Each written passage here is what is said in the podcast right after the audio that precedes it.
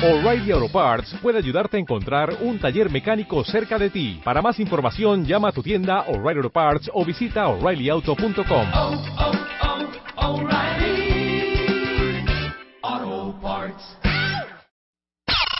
Este mes, en Revista MOA, deja de tragar.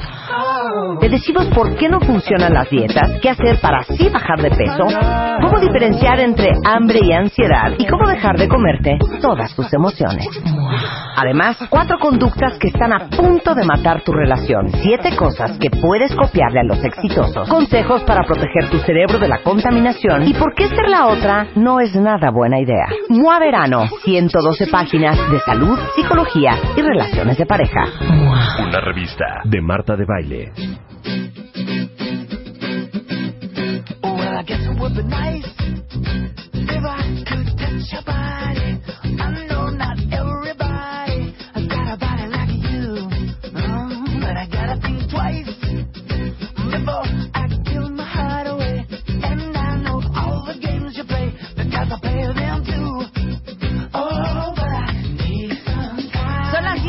La mañana. Qué, híjole, Luz, veras qué retro estás hoy, ¿eh? George Michael, que Dios lo tenga en su santa gloria, cuenta bien, qué cosa más fuerte. Tan bonita esta canción que tampoco entiendo cómo la bailábamos. ¿La de Faith? O sea, ¿cómo bailábamos esta canción? Oigan el ritmo, oigan la velocidad. Caderita, ¿no? No, bueno, esta es más comprensible que otras que hemos oído de esa época, que seguimos sin entender cómo es que se bailaban. Oigan, son las 10, 6 de la mañana.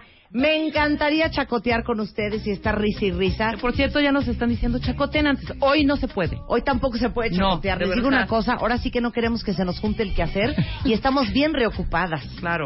Pero no saben todo lo que van a aprender el día de hoy. Eh, viene Mario Guerra y vamos a hablar de si tu pareja vive, no sé si es La La Land, la película, o Disneyland, Disneyland o Disney o, World o- Six Flags. o vive en denial, which is not just a river in Egypt.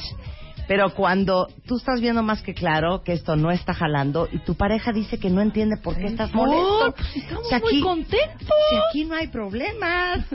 Eh, vamos a hablar de la importancia de los papás en la infancia para todos los hombres que escuchan este programa. Sí, Daniel, sí, Daniel. Vamos a invitarlos a un evento espectacular de la revista Entrepreneur, eh, que son los rockstars de la innovación. Este, y vamos a empezar súper densos porque llega el señor Daniel Moreno al estudio, que es periodista y director de Animal Político, justamente que yo mencionaba la, pasa- la semana pasada, porque va a abrir sus puertas para recibir a todos los que se inscribieron en este concepto de Nuco. Y pues llega Daniel Moreno, y llegando Daniel Moreno, pues luego, luego es la nube. Luego es la nube oscura. Luego, luego es la tristeza y la calamidad. ¿Qué, qué mala persona eres. Qué Es manera que de mira, presentarme. El 99% de la gente que está metida en el mundo de las noticias en este país, Sí. pues trae lo que viene siendo la mala noticia. No, pues sí. ¿Estás de Pues sí, acuerdo? o sea, si quieres, este, platicamos de... ¿Inventamos? Ok, te, te voy a poner un reto. Inventamos, Te voy a poner un reto. Sí. Tienes que decirme ahorita, en este momento, al hilo, Sí. cinco muy buenas noticias de esta semana. ¿De esta semana? Sí. Y cinco.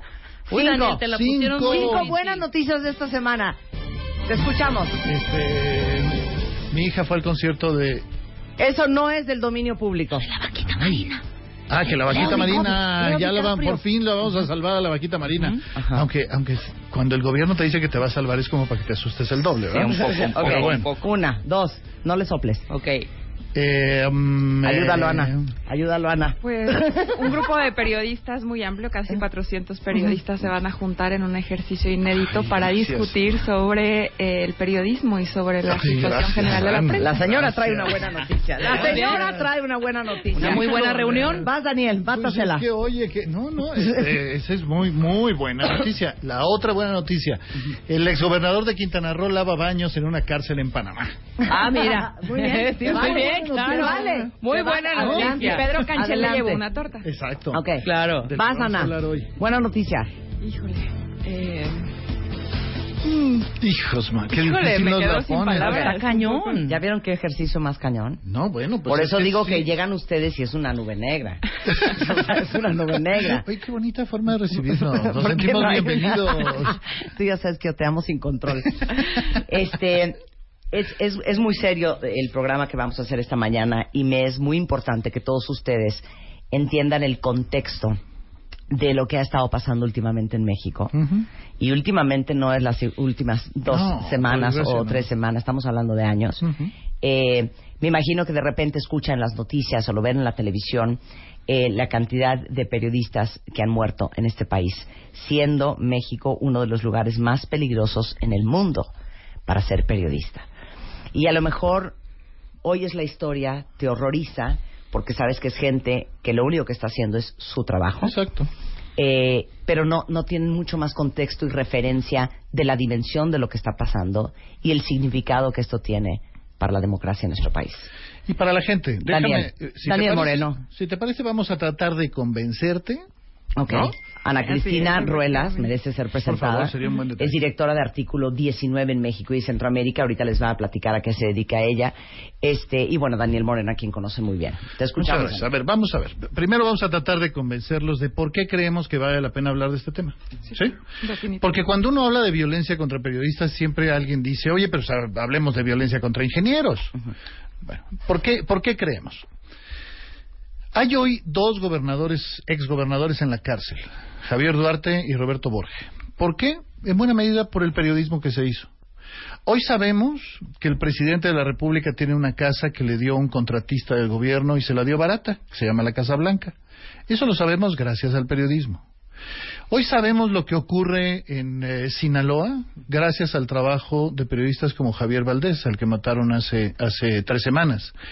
Hoy lo que sabemos, lo sabemos en parte por el trabajo que hacemos los periodistas. Unos más, otros menos, unos a niveles nacionales, estatales, lo que quieras, pero ese es el trabajo de los periodistas. Yo tengo claro, y, y- y- y ahora sí que bromas aparte, créeme que te entiendo.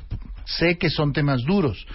Pero no merecemos saber como país que hay gobernadores que se están clavando la lana, que hay eh, narcotraficantes que están ocupando espacios eh, y cambiándole la vida cotidiana a la gente, que hay, eh, no sé, eh, lo que ocurre en el Estado de México en el transporte público, que son temas durísimos, son temas que merecemos saber.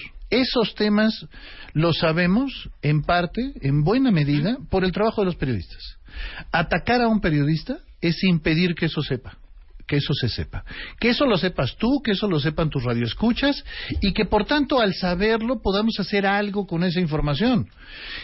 Ese es el chiste del asunto. Lo que hacemos los periodistas es un servicio. Nosotros le damos un servicio a la gente. No es un servicio fácil. Incluso ha habido periodistas que hablan, por ejemplo, de que tenemos que hacer periodismo a contrapelo de los lectores. Es decir, casi metiendo con tirabuzón los temas porque sabemos que son complicados. Pero creemos que se tienen que saber para que cada uno de nosotros tome la decisión que se le dé la gana. Claro. No, y también Claro. por una cuestión de, de verdades. No podemos hablar de cambios en una sociedad cuando no reconocemos lo que hicimos mal. Entonces, el pasado se repite una y otra vez y México está condenado al pasado de diversas maneras, porque no sabemos qué fue lo que pasó, porque además es difícil que el Estado reconozca lo que hizo bien o lo que hizo mal. Es difícil que, que pida perdón el Estado y que, la, y por- que por lo tanto la sociedad se reconcilie con el Estado. Y eso es lo que nos permite en México seguir diciendo siempre más. En Argentina, en una- Nicaragua, en Chile, ellos ya dijeron nunca más. Punto final. No más. Y aquí es siempre más. No podemos decir que la muerte de Javier Valdés fue la última. No podemos decir que la desaparición de Salvador Adame fue el último. Vamos a seguir hablando de agresiones constantemente porque lo que estamos, lo que nos estamos enfrentando es a la negación de la propia historia, a la, a la negación de nuestro presente, de este futuro presente, del futuro presente, de lo que queremos que sea México. Y eso es lo que es tan grave.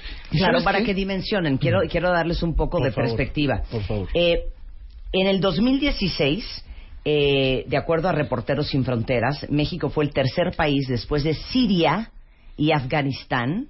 Imagínense dónde estamos rankeados. Más peligroso para la prensa. Pero con los asesinatos de este año, el 2017, y comparado con otras naciones, México es el país más peligroso para los periodistas. Nada más en el 2016, que fue el peor año para la prensa so far, 10, 11 asesinatos, 426 agresiones reportadas a periodistas, acciones de espionaje gubernamental comprobadas y 72 amenazas a través de redes sociales. Claro. Y esos más o menos los números que Bueno, conocemos. échate 2017, que también tu equipo nos hizo a favor de resumirlo. En Afganistán, en lo que va de 2017, va un periodista asesinado. Uno. En Irak van dos. En Siria va uno. En México, en México van seis. Y uno desaparecido. Y hay uno desaparecido además desde hace también tres semanas. Por cierto, la esposa del periodista desaparecido ayer sufrió un infarto. De la presión, la tensión, la depresión, ¿qué significa? Por eso, eh, créeme que lo platicamos Ana Cristina y yo cuando, cuando nos hiciste el favor de invitarnos. Para nosotros es muy importante hablar de estos temas asumiendo la dureza y lo crudo que son, porque nos importa mucho que cada uno de tus radioescuchas sepa en qué estamos y ojalá incluso los podamos convencer de que es un tema que vale la pena abordar. Porque eh, con frecuencia nos pasa que cuando los periodistas salimos a pro- protestar por un asesinato, créeme que de repente se siente uno muy solo. Muy solo me refiero a que tú volteas a la manifestación y somos los mismos 300 que fuimos a la manifestación anterior y a la anterior y a la anterior.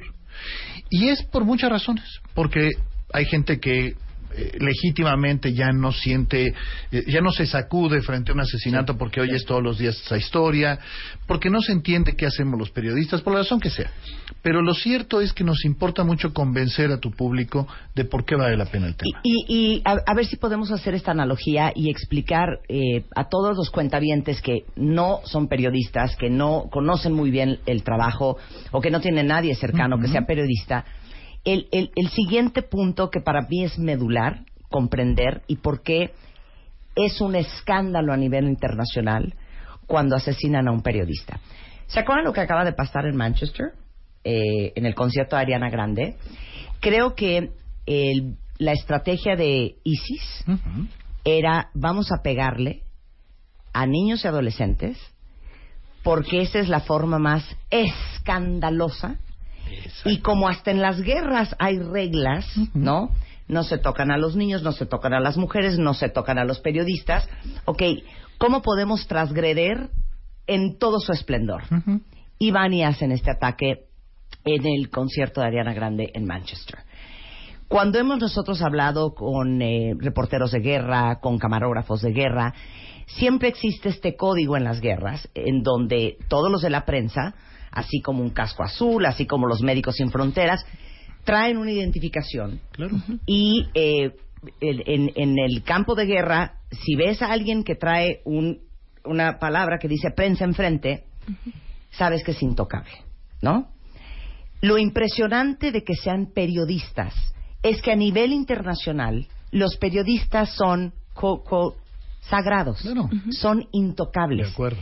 Y encima del el marasmo de violencia que tenemos en este país, es también la transgresión a todo principio básico de una guerra. Subrayado. ¿Me explico? Tienes razón. Y el, el, el punto aquí es que los periodistas son mensajeros, mensajeros para la sociedad. Llevan un mensaje y al momento en el que llega el perpetrador y lo asesina o lo agrede, el periodista se convierte en el mensaje.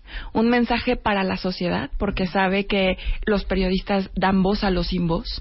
Por ejemplo, Miroslava Bridge hacía un trabajo fuertísimo para revelar información sobre cómo vivía la comunidad rarámuri en la Sierra de Chihuahua.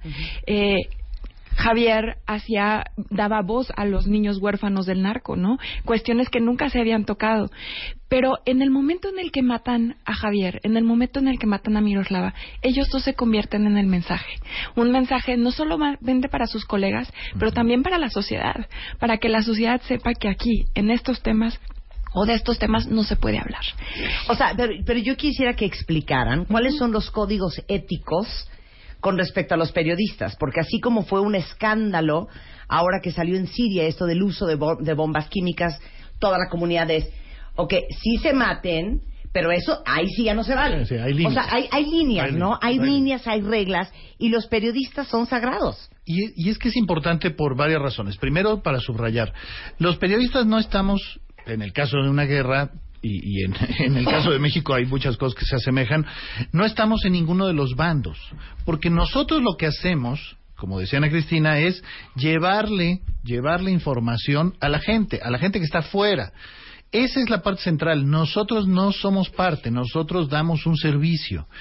Y golpear, agredir, matar a un periodista lo que hace es no solo afectar al periodista, no solo afectar a su familia, sino afectar a toda aquella persona que leía, que escuchaba, que veía los reportes de estos periodistas y se enteraba de lo que estaba pasando. Yo te lo pongo al revés, empezaste preguntándonos sobre buenas noticias. Yo te digo, cualquier noticia que te haya impactado últimamente tiene que ver con el ejercicio periodístico. ¿Te escandaliza el tema Trump-Rusia? Se ha destapado por periodistas. Son los periodistas los que han llevado la pauta del asunto. ¿eh? E- ese es el otro lado de la moneda, que son cosas de las que, que nosotros creemos que todo mundo tiene que enterarse para hacer con esa información lo que se dé la gana, incluido olvidarla. Y ahí definitivamente que hay reglas y pautas y códigos, pero desgraciadamente en México las, los códigos y las pautas se han ido difuminando y se han convertido en otros. Por ejemplo, en el caso de Tamaulipas, en el que el silencio es la regla. Hay ciertas cosas que no se pueden comentar en Tamaulipas porque tiene que haber una línea editorial que fija definitivamente el narco y que dice de esto sí se habla, de esto no se habla. A ver, ¿cómo funciona eso? Bueno, Te según lo que decir, según lo que nosotros nos han fax. comentado los periodistas, ellos tienen un teléfono en el que preguntan. Puedo hablar sobre el bache que está aquí enfrente que hizo que se Literal, chocara esta señora y dicen, no, esa señora está relacionada conmigo, entonces no puedes hablar de ella. Cosas Literal. tan burdas como esa, pero son zonas silenciadas. En México tenemos varias zonas silenciadas en las que a pesar de que existe relativamente eh, notas periodísticas en las que existen medios, existen códigos de conducta en las que los periodistas, por autoseguridad, por por generar seguridad para ellos mismos, porque no existe seguridad del Estado para ellos, entonces deciden silenciarse, deciden autocensurarse y deciden poner a eh, poner a disposición de las otras partes la información para efectos de que ellos aprueben o no aprueben la publicación. Claro. Déjame ponerte ejemplos porque, porque creo que así funciona mejor que en esta misma lógica de Ana Cristina. En México se han matado fotógrafos de sociales porque fueron a un bautizo, tomaron una foto y salió una persona que no debía salir. En México, el reportero que cubre un accidente vial en estados como Tamaulipas, tiene que preguntar si puede publicarlo porque no vaya a ser que la persona involucrada en el accidente sea un narcotraficante. En México, un narcotraficante puede hablar a tu redacción para decir, publica esto, no publiques aquello. Esto en portada, esto en interiores. A ese nivel. Pero déjame abrirlo todavía más. En México hay estados en donde un diputado, un senador, un exgobernador puede hablar a una estación de radio y sacarte de tu programa, ¿eh? Es decir, no es solo Sí, claro. un tema de crimen organizado, es un tema de gobiernos. O puede iniciar una demanda en tu contra por miles de millones de pesos, quitarte tu casa, eh, Y- y acabar con tu patrimonio y, y pues entonces ya tienes que buscar otro trabajo porque también el periodismo no es tan bien remunerado. Son Bueno, ¿le suenan cosas. estos números que sacó el estudio de Worlds of Journalism que el 67% de los periodistas admite que han tenido que autocensurarse para Fíjate. protegerse? 42% atribuyeron las amenazas recibidas a haber publicado notas sobre el crimen organizado. Ujú. 35% eh, consideran que fue por ventilar temas relacionados con políticos y funcionarios. Y 73% dice que no tiene confianza en la policía o instituciones gubernamentales. La pregunta más difícil se las voy a hacer después del corte, pero ustedes dos, ¿tienen miedo? Eh, ¿Tenemos que responder antes del corte o no? Porque ya no supe. No, la más fuerte es, es la de después Ah, del esa corte. es después. Esta es la menos fuerte. Nosotros, eh, bueno, en el caso mío en particular, te diría que yo tengo una situación privilegiada, porque yo hago periodismo en la Ciudad de México y hay ciertos niveles todavía de eh, protección. Pero sí te diría, eh, ahorita tengo a dos periodistas eh, en Villahermosa. Estoy preocupado de dónde están, qué hacen, repórtenme en cada momento. Los tenemos monitoreados con una aplicación que me dice a dónde van y qué preguntan. Geolocalizados. Sí, eh, uno de los entrevistados le dijo, vente a Santiago Tuxtla para que aquí te dé la entrevista. Y yo ayer en la noche le dije al periodista, no, no puedes ir, porque esta persona es un presunto delincuente y no te voy a meter en un pueblo de Tuxtla para ver qué pasa. ¿Sí? O sea, a ese es el nivel. No podemos enviar a un periodista a muchos lugares y abordar muchos temas porque sabemos que se la está jugando. Ana. Sí, yo creo que efectivamente, creo que aquí en México la gran preocupación en la Ciudad de México es que te espíen. ¿No? que, que todo el tiempo sepas que hay alguien detrás de tu teléfono, que no puedas decirle a alguien lo que estás pensando realmente, porque todo el tiempo tienes que estar pensando tus palabras eh, y eso es algo terrible. Pero, pero creo que mi mayor miedo es justo el viaje de mi, de mi, de mi equipo, ¿no? El que, el que vayan a Tamaulipas a documentar, el que vayan a, Sila- a Sinaloa, a los diversos municipios. Eh, definitivamente eso es algo que, eso es algo que todo, con lo que tenemos que vivir todos los días. Este, Ya, que La nos espíen, creo que ya no nos da miedo, porque ya es un Claro. hábito. O sea, de veras, hay decenas de testimonios de periodistas que se puede probar, de, y obviamente de defensores de derechos humanos, que se puede probar que te espían, y que te espían desde el gobierno. Regresando del corte, vamos a tener también la línea a Pedro Canche. Tiene 27 años como periodista. Actualmente dirige el portal de pedrocanche.com, el cual ha sido un éxito en el periodismo regional. Eh, va a estar con nosotros también Jorge Sánchez, Ismael Borges. Y les dejo esta pregunta encima de la mesa que me parece que es imposible no hacerla. El gobierno ha hecho poco. Mi pregunta al regresar va a ser, ¿no es bien conveniente?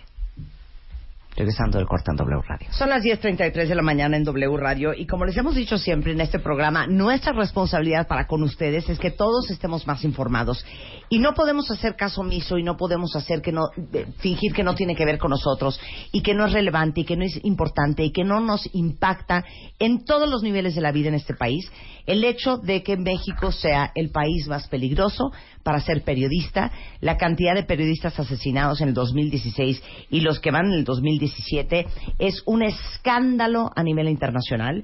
Y tenemos a Daniel Moreno, el periodista y director de Animal Político, y Ana Cristina Ruelas, directora del artículo 19 en México y Centroamérica, para que nos expliquen y nos aprendamos todos la magnitud y la dimensión de este asunto y lo que impacta la vida de todos nosotros, no importando a qué nos dediquemos. Eh, justamente, eh, antes del corte, les preguntaba yo que sabiendo que se ha hecho muy poco por parte del gobierno, eh, es imposible que yo no te diga qué conveniente, ¿no? Claro, claro. Y, y nos das un eh, pretexto maravilloso para subrayar una cosa. Cuando hablamos de agresiones, no hablamos solo de crimen organizado. Al contrario, el gobierno, los gobiernos, los funcionarios son los principales agresores. En términos numéricos, es quienes más agreden a periodistas. Porque esto es importante subrayar. Contar algo, revelar algo, no le conviene ni al gobierno ni al crimen organizado. Claro, claro, Entonces estás claro. a dos fuegos. Claro, claro. Por eso creo que es importante subrayarlo. Mira, eh, eh, créeme que para mí es importante contar la historia de Moisés Sánchez, porque Moisés Sánchez era un gran personaje. Eh, Moisés empezó siendo periodista hace más de 30 años en Veracruz y después se mudó, se, se fue a vivir a un municipio que se llama Medellín, en Veracruz. Vivía de ser taxista. Era el taxista de Medellín, un municipio chiquito. Pero tenía la inquietud todavía de ser periodista y empezó a sacar una revista en donde básicamente contaba lo que como taxista veía. Oye, a esta calle le falta un foco, esta calle tiene un eh, este bache, eso, ¿eh? Él vivía de ser taxista, pero empezó como un servicio a la gente a publicar una revista. En el municipio de Medellín tuvo la mala suerte de que llegara un alcalde corrupto y que ese alcalde corrupto no solo fuera corrupto, sino además permitiera la entrada de narcomenudistas. Y Moisés, taxista que recorría, pues empezó a decir, oye, en esta esquina está raro, ¿eh? Están vendiendo cosas raras, ¿no? Y esa era su publicación, era un tipo así de sencillo, ¿eh? Bueno, pues el, el alcalde lo mandó, lo mandó matar. ¿Cómo era posible que un taxista que se dedicaba al periodismo y que hacía periodismo y para nosotros es tan colega como el que más, se atreviera a contar Me las venga cosas. a mí hacer ruido aquí. Imagínate. No, y yo creo que una de las cuestiones en el caso de Moisés, que ahora que, que platiquemos con Jorge podrá contar con detalles, la lucha por la justicia. La lucha que significa para un periodista estarse reivindicando constantemente como periodista en un país de muchísima pobreza, en el que los periodistas deciden ser periodistas justo como un servicio para la comunidad en Claro. muchas ocasiones y no como una profesión. Porque aquí en este caso, uno de los grandes obstáculos para, para todo fue decir él no era periodista, él era taxista, entonces no se le puede investigar, no se puede investigar el caso desde la óptica de la libertad de expresión, sino desde la óptica de su ejercicio como taxista. Exacto. No, él es un taxista. Claro. Pero, No pero importa. una cosa, explíquenle a los cuentavientes esto que dices que no solamente te espía o te amenaza el, el, el narcotráfico, sino también es el gobierno. ¿Cómo sucede eso? Bueno, esto tiene que ver con que justo en las revelaciones que se han hecho de los distintos, de las distintas filtraciones desde Hacking Team, de eh, el New York Times sobre eh, la compra de un malware que se llama Pegasus de una empresa que se llama NCO Group, lo que dice es este malware, estos dos malware solamente son vendidos por empresas israelíes a gobiernos para investigar cuestiones de seguridad. Es lo que sale en el documental de Snowden. Exactamente. Entonces, lo que estás diciendo tú es que el gobierno de México eh, adquiere estos malwares y entonces te espía a través de tu celular. O sea, decías que te llega una, una nota que dice, Marta de Baile acaba de eh, lanzarse para diputada. Haz clic aquí para ver la historia. Entonces, ustedes por chismosos Claro, van y hacen clic. claro. Y O cosas entonces más personales. automáticamente, o O cosas más personales. Te- imagínate que algún día te llegue a ti un mensaje que diga, oye, ¿ya viste esta foto co- comprometedora de Spider-Man? Claro, Bueno, la pues- abres en friega. pues, oye, la ¿qué pasó, no? Y entonces en el momento en que lo abres, como periodista, entra ese malware y ellos tienen acceso a tu cámara, a tu micrófono, a todos tus contactos, a toda la información y están espiando todo. Todo. Todo. Eso está sucediendo en México. Y está documentado, no estamos hablando de Black Mirror. No, es, está documentado, está probado que esto ocurre. Hay decenas de pruebas de periodistas y de defensores de derechos humanos que esto les ha pasado. Sí, No- efectivamente. No es una. De hecho, una de las cuestiones por las que hace más de tres semanas las organizaciones de la sociedad civil decidimos salirnos de la Alianza para el Gobierno Abierto era precisamente porque decíamos qué condiciones hay para que la sociedad civil esté sentada con el gobierno mientras sabemos que ellos saben mucho más de nosotros que lo que nosotros de ellos. Ellos ver. saben hasta que, Sí. cuándo voy al baño. A ver, eh, eh, ¿no? Enrique Peña Nieto dice eh, para la eh, protección de periodistas que se va a fortalecer la estructura y el presupuesto del mecanismo de protección de periodistas y defensores de derechos humanos, que se va a establecer un esquema nacional de coordinación con los estados, así como un protocolo de operación para hacer frente a las situaciones de riesgo, se va a fortalecer la Fiscalía Especial para la atención de delitos cometidos contra la libertad de expresión, este y que es- reconoce que es obligación del Estado mexicano eh, otorgar pues garantías. Para No, pues ustedes sí. todo esto es a bunch of bullshit. Pues la verdad sí. Mira, eh, primero, tuvieron que pasar 35 asesinatos para que el presidente dijera esto. 35. Y segundo, eso lo dijo hace tres semanas. Seguimos sin saber quién mató a Javier Valdés, seguimos sin saber quién secuestró a Salvador Adame. ¿eh? Entonces, o sea, eh, eh, a mí no me sirve ir a un evento en el que me digan esto. A mí lo que me sirve son pruebas. Y quizá ese es uno de los datos más relevantes de todos. Artículo 19, y obviamente Ana Cristina sabe mucho más del tema, documenta, fíjate nada más, el 99.7% de las agresiones a periodistas permanecen impunes. 99.7. Esa es la locura. Eso es lo que queremos que resuelvan. Es decir, es fácil, es barato agredir a un periodista o matar a un periodista en México porque sabes que no va a pasar nada. Claro. Bueno, ahí les va eh, una historia muy clara y lo van a escuchar de su propia voz. Pedro Canché fue encarcelado por el exgobernador de Quintana Roo, por Roberto Borge, por exhibirlo periodísticamente cuando agredió a mayas de Felipe Carrillo Puerto el 19 de agosto del 2014 que protestaban porque Borge elevó las tarifas del agua en una región con tremendas carencias económicas. Este, literal, eh, encarcelado y torturado. Y Pedro, gracias por tomar la llamada y cuéntanos tu historia. Pues esto pasó después de dos años.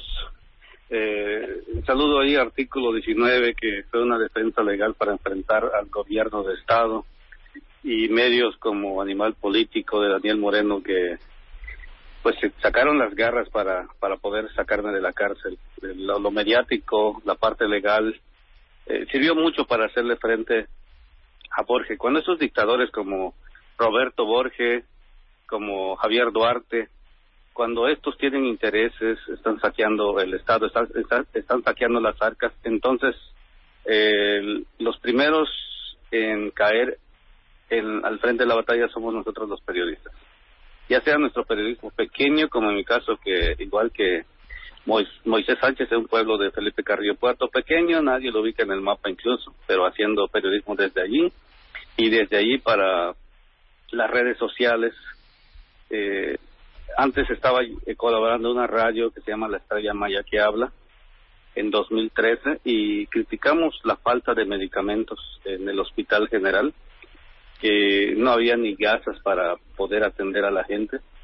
Todo porque Borges pues tenía otros intereses, no le interesaba estas necesidades de la población y entonces mandó a quemar con un comando, mandó a quemar este en la madrugada la radio, golpearon al locutor que estaba terminando de cerrar la estación y así nos quitaron una voz en el pueblo.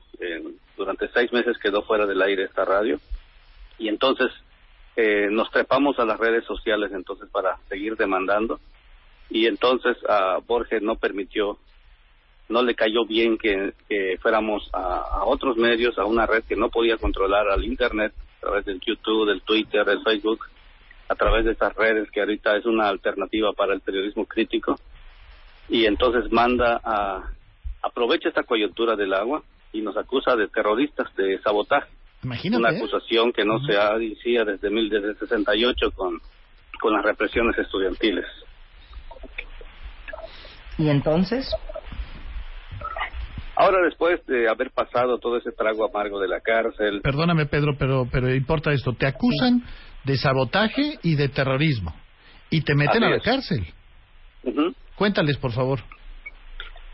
Cuando me acusan de, bueno, cuando salgo de la prisión y encuentro el expediente en PGR que estaba dirigido a, a la titular de la, de la PGR, encuentro allí que estoy fichado, hay una ficha que alcanzo a hojear y decía ya eh, daños a la, o sea, ponen este como sujeto eh, con daños a la seguridad o, o un peligro para la seguridad interior del país, Imagínate nomás. que es el calificativo de terrorista, ¿no? Entonces ese es el grado, el sabotaje y terrorismo, que es, es la misma es sinónimo.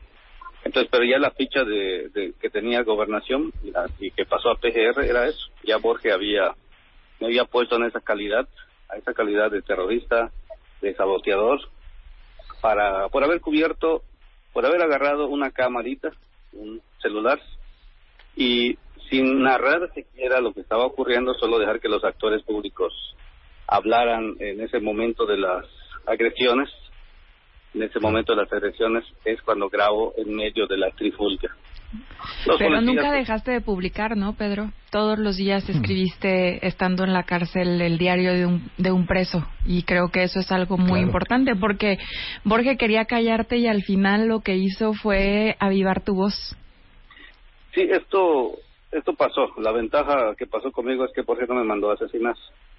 Eh, de lo contrario, pues a lo mejor se hubieran olvidado, mi artículo 19 me hubiera conocido, eh, hubiera sido algo, una, una estadística más allá olvidada. Entonces, lo que hace Borges al meterme en la cárcel, mediatiza esto y entonces me da un altavoz y desde la cárcel empiezo a, a escribir, a escribir este, experiencias, a escribir lo que pasa y, y empiezo a tener entonces, este, me empiezan a conocer por diferentes sectores eh, periodísticos, el público, la gente empieza a conocer una historia, una con- un- como un reality show, pero real, ¿no?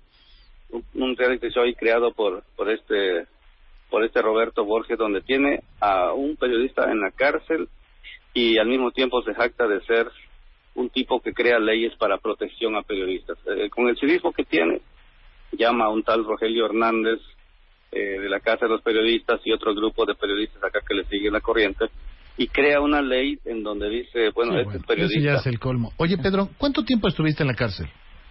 Estuve del 30 de mayo, perdón, del agosto. 30 de agosto de 2014 al 29 de mayo, 272 días, nueve meses más o menos. Oye, Pedro, y estoy leyendo que por las golpizas que te dieron en la cárcel, estuviste en rehabilitación por tortura, lesiones en el mango rotador, recuperaste solamente el 80% de la movilidad del brazo derecho y ahora estás rehabilitando la columna cervical porque tienes hasta una hernia. Así es. Eh, la parte de la, del manguito rotor, pues hubo mucho viaje. La CEAD México pagó los gastos para que yo acudiera a la, a la rehabilitación. Eh, Iban a operar esta parte del manguito rotor. Pero pues al final con la rehabilitación pues ya quedó un 80%. Entonces ya pienso que ahí puede quedar. Me, tengo algunas algunos problemas de movilidad todavía, pero pues se puede vivir así, y se puede escribir así. Ahora, la historia se pone todavía mejor, Pedro, para todos los que te están escuchando. Este, te volviste a encontrar eh, con Roberto Borge. Cuéntaselos. Así es, después de, de tener estas secuelas en la salud, esta, estoy, iré a rehabilitación en agosto próximo para, para seguir, entonces cae Roberto Borge en una prisión en Panamá. Sigo todo esto y me doy cuenta que no hay una cobertura como yo quisiera. No hay esa cobertura, el- la prensa de Panamá pues no lo conocen, es un, es un tipo más, y, y entonces no hay esa cobertura y entonces digo alguien tiene que contar la historia alguien tiene que mirar a, a Roberto Borges en la cárcel y entonces eh, viajo viajo el 7 de, de junio el día de la libertad de expresión que, que el PRI celebra con por tradición y lo hago yendo a Panamá para cubrir y llego y busco los canales oficiales los contactos la Procuraduría General de Panamá al fiscal y busco también al secre- secretario de Relaciones Exteriores de Panamá. Empiezo a buscar todas esas fuentes, incluso busca al abogado. El abogado, mm, alguien me pasa su número y entonces con, eh, decido con él una entrevista. Él me cita y a los pocos minutos me cancela la entrevista por un imprevisto. Y, pero al día siguiente el abogado se le quedó grabado mi número y me manda un mensaje raro. Me dice, llévale ropa a Roberto Borges, llévale comida, llévale un polo un jean, un polo azul celeste, un jean. Y entonces digo, ah, caray, pues aquí llegó la oportunidad, esa oportunidad no sale siempre, ¿no? Eh, Aquí, aquí puedo llegar a Roberto Borges. Previo a esto yo había tratado de entrar en el- la dirección de, de inteligencia, de investigación judicial. Ahí estaba detenido Borges en Ancón para, para verlo en, Panamá. Eh, cuando yo voy a este lugar, me dicen, ya Roberto Borges lo trasladaron a, a El Renacer, una cárcel hecha por los gringos para los gringos y ahora y ahora es para los, los funcionarios los que pueden pagar dinero para estar allí. Eh, y, y en la enfermería donde estuvo el general eh, Noriega, que falleció el 30 de mayo de este año, pues ahí estaba Roberto Borges gozando de... Estaba allí, en, pues estaba cómodo del sitio, ¿no? Entonces yo voy al sitio, te llevo ese viernes Obviamente el abogado no está captando quién eres tú, eh, Borge tampoco sabe que tú vas a aparecer, o sea, fue Por toda una confusión. Borges ni lo soñó. O sea, todo el mundo se hizo bolas y nadie sabía quién eras tú. Borge no sabía que ibas a llegar y, oh sorpresa, buenas tardes, mi nombre es Pedro. Por supuesto, llego el viernes, le llevo una torta de lomo allí, me como una y le dejo uno a Borges. Y entonces este, tan apresurado que no pedí comida para llevar, pedí una torta así para que sea rápida, comida rápida. Y, y ya me dirijo a la cárcel, y ya voy con los... Llego ahí, ya me estaban esperando, como había dicho el abogado, había un oficio de, como no era visita, pero había un oficio donde autorizaban entrar las cosas. Y vienen, recogen, me dicen este, este, este jean y esta chamarra negra no pasa, nada negro, pero pues pasa la comida, la Coca-Cola no pasó por ser de lata y pasó los jugos y pasó eh, la ropa celeste, el pantalón y se lo llevan. Y ya eh, me quedo ahí a platicar un rato y a darle los guardias y me dice, pues le gustó mucho, le gustó la torta al Borges, ¿no? Al señor, le gustó la, eh, la torta al señor, entonces ya, ya este, ya supe que se lo comió, ya se vistió, pero él hasta ese momento no sabía que era yo. No, bueno, ya dime cuando apareces tú. Quiero saber la cara de Borge. Y entonces eh, al rato, ya cuando me iba, llega Fabián Vallado, su secretario particular, con una camioneta de, de cosas, una camioneta repleta de cosas para para un niño bien como Borges, ¿no? Su colchoneta, su almohada. Y entonces en la guardia dicen, pues, ah, caray, dice que vino, ¿quién es? O yo tenía mis datos, ¿no? Pero decían pues que se adelantó alguien y entonces me detienen a cinco kilómetros de la cárcel. Ellos se coordinan y me detienen por una hora por la policía con el taxista. En ese momento tenía yo el botón de pánico, que era el mecanismo de protección, que artículo 19 me, dio. Pero digo que este es otro país, ¿no? Y entonces estuve marcando y no no pasó la llamada. Eh, ya luego me di cuenta que se descargó en el, en el, en el camino, ¿no? En el avión. Y entonces digo, pues, ¿cómo me protejo aquí, no? Pedro, nos tienes No, en la las, peripecias, las peripecias de Pedro Canché. No, a mí ya Ah. dime, entonces ya entro y Ajá. volteo y enfrente de mí está Roberto. Vamos a esa parte. Directo. Cuando yo regreso el sábado, entonces, ya el, el comandante lo vi ahí con su vehículo echado a perder. Lo apoyamos a reparar su vehículo y, y agarramos amistad con él. Entonces dice, yo soy el director de la cárcel. Ah, perfecto, excelente. Pues entonces yo voy a venir a visitar a Roberto mañana. Sí, claro, cómo no. Llego al día siguiente y sus subalternos no me dejaban pasar.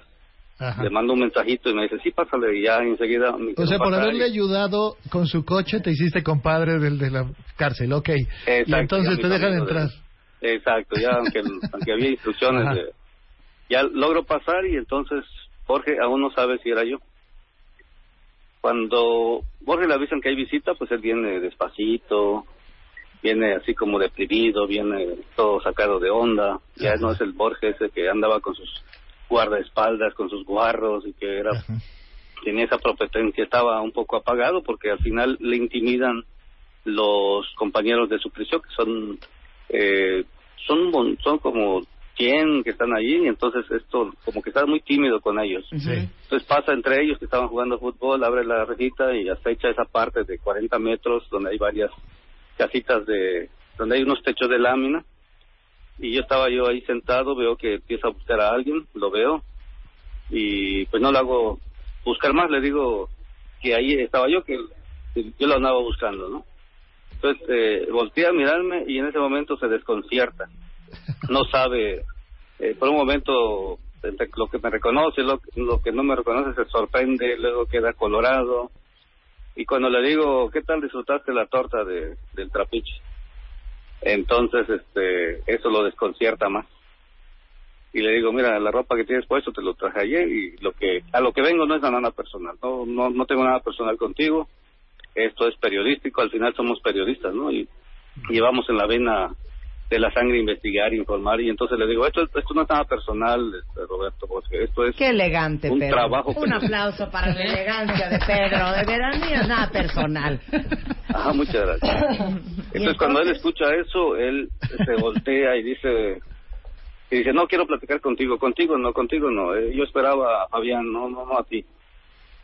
Y entonces le dice a los guardias, guardias, desalójenlo, por favor, desalójenlo, llévese a esa persona, desalójenlo.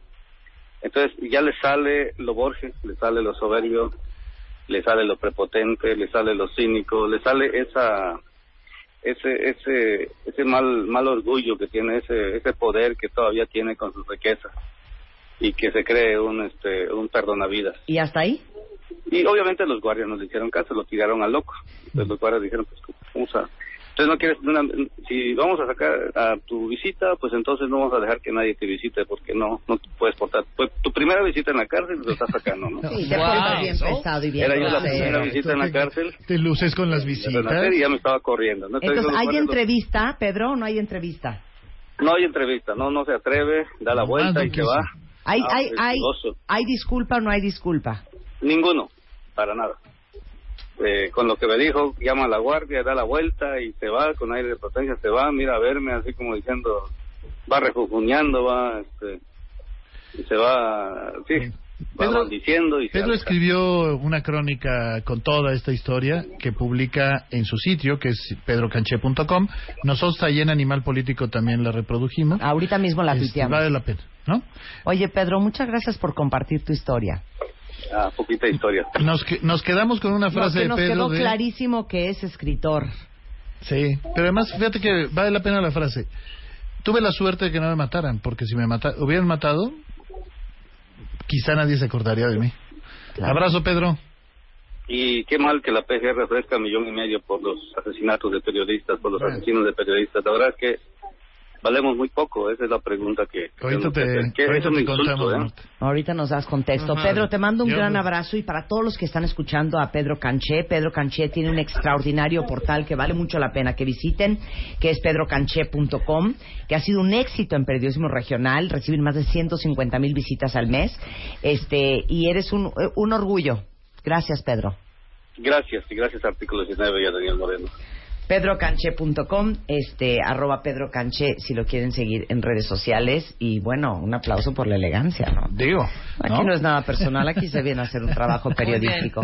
Regresando del corte, que es este millón y medio de la PGR por Ahorita les periodistas, contamos. este, un par de historias más y qué podemos hacer nosotros para hacer la diferencia. Regresando en W Radio. Les doy un poco de contexto de lo que estamos haciendo esta mañana y como les he dicho siempre, nuestra responsabilidad de este lado del micrófono para todos ustedes cuentavientes que escuchan diario este programa es nuevamente abrirles la mente y darles la información para que ustedes repiensen lo que piensen, lo que piensan que piensan. Tú lo dijiste como más corto, ¿verdad? ¿Cómo lo dijiste? Este, Ana, ¿cómo lo dijiste tú? Cuestionar. Para que se cuestionen. Yo lo digo un poco más garigoleado. Pero para que sepan más, para que estemos más enterados y para que estemos más involucrados en lo que pasa en nuestro país, seamos mucho más proactivos, porque acuérdense que el que no hace nada pierde el derecho a quejarse. Y el día de hoy estamos hablando de algo bien, bien importante para todos porque tiene que ver con la información, tiene que ver con la libertad de expresión, tiene que ver con la seguridad, tiene que ver con nuestro gobierno, tiene que ver con los periodistas. Y estamos hablando de que México, el día de hoy, por arriba de Siria y Afganistán, es el país más peligroso para hacer periodismo. En 2016, 11 periodistas muertos, este, y bueno, cientos de amenazas. En el 2017 ya van cuántos, Seis. Daniel Moreno, van Seis seis. más un desaparecido. Y Daniel Moreno está con nosotros, es periodista y director de Animal Político. Ana Cristina Ruelas es directora de Artículo 19 en México y Centroamérica. Y hace un momento tuvieron la oportunidad de escuchar desde Quintana Roo a Pedro Canché, quien fue encarcelado y torturado por eh, publicar notas que hacían ver mal al gobernador, que para todos los que dicen, y a todo esto, ¿quién es Borge? El Duarte del Caribe, no, pues este, Sí. eh, sí, Sí. pero es este, el exgobernador El de Quintana. Roo. de Quintana Roo, hoy preso en Panamá, después de que se paseó por el mundo, literalmente, porque estuvo en París, en Madrid, en Estados Unidos, paseó, subía, ah, bueno, veíamos fotos de él en juegos de básquetbol, en las primeras dos, tres filas, cuando ustedes saben lo que significa eso en la NBA. No, y además no está siendo investigado justo por esta agresión tan dura contra Pedro Canché, que creo que valdría la pena que también, añadidos a todas las averiguaciones previas e investigaciones criminales que tiene, se le inicie esta investigación para que de una vez por todas haya un mensaje de no más impunidad por agresiones contra la prensa. Mira, Einar Ochoa da otra, otra cara de esta historia. Einar, gracias por compartir. Dice, eh, mi padre detuvo a unos narcotraficantes. Los periodistas, los periodistas dieron santo y seña de lo que pasó. Y por esto balearon con metralleta a mi papá. No. Sí, sí. Eh, Creo que es importante subrayar que no estamos defendiendo el hecho de que, eh, o negando el hecho de que hay, por supuesto, muchos errores de este lado. Eh, de repente nos dicen, oye, es que el periodista fulano estaba coludido con... Bueno, pues estaba coludido, pues investiguenlo y arréstenlo. O sea, no, no estamos defendiendo al periodista eh, solo porque sea periodista. Ta- tenemos claro que hay de todo, que hay de todo en la Viña del Señor. Eh, pero lo que nos parece importante es, no puedes agredir a un periodista solo por hacer su trabajo. Claro. Eso creo que es lo importante porque eh, recuperemos lo que decíamos hace un momento, los periodistas lo que hacemos es simplemente un servicio, un servicio para la gente, para que la gente sepa lo que está pasando en su país y Claro. pueda tomar decisiones. Yo siempre me voy al ejemplo más simple del mundo, que es si quieres ir al cine y lees una crítica de cine, pues eso es parte de lo que hacemos los periodistas, el servicio de decirle a la gente, oye, esta película vale la pena o no vale la pena. Desde ese tipo de decisiones tan simples es lo que podemos hacer si los periodistas ejercemos libremente y con responsabilidad, por supuesto, el oficio. Yo creo que lo más importante de lo que hemos hablado el día de hoy, porque al final ese es el meollo de todo el asunto, es la poca acción de parte del gobierno. Y lo conveniente que es la poca acción de parte del gobierno Tienes razón. y el hecho de que hay eh, testimonio y hay constancia de que por supuesto que el gobierno espía y tiene intervenidos a muchos periodistas en este país. Sí, y ahí hay que tomar en cuenta también que si bien es cierto que los niveles de impunidad en todos los delitos cometidos en México es del 98.5%, con eh, los casos de agresiones contra la prensa se incrementa a un 99.7%, y esto es en razón justo en que el 53% de las agresiones vienen de agentes del Estado. Entonces el Estado no se está investigando a sí mismo y esto hace que, la, que todo sea un círculo vicioso en el que no existen consecuencias para los perpetradores, no existe hoy por hoy ningún incentivo negativo para quien comete el delito para no cometerlo, porque no hay consecuencias. Todo Claro. pasa y así sigue. Ahora, de estos 17 periodistas asesinados en los últimos año y cacho, eh, ¿se ha encontrado el asesino o los asesinos de cualquiera de los anteriores? Mira, acaba de pasar en Baja California Sur que por suerte ya hay una acción de la justicia y se detuvo a unos. Pero lo cierto es que la constante es la impunidad. La constante es, si tú le haces algo a un periodista, sabes que no va a pasar nada. Ese es quizá el, el Es que problema lo más peor de importante. todo es básicamente en México le puedes hacer al- algo a cualquiera y no va a pasar Y no nada, va a pasar periodista nada. o no periodista. Claro, eso es un dato fundamental. En efecto, la impunidad es un tema importantísimo en México. Por eso decimos, en el caso de los periodistas no es que nos sintamos ni, ni especiales, ni eh, que creamos que tenemos derecho a hacer lo que sea y por encima de lo que sea. No. Lo único que decimos es atacar, golpear, matar, agredir a un periodista.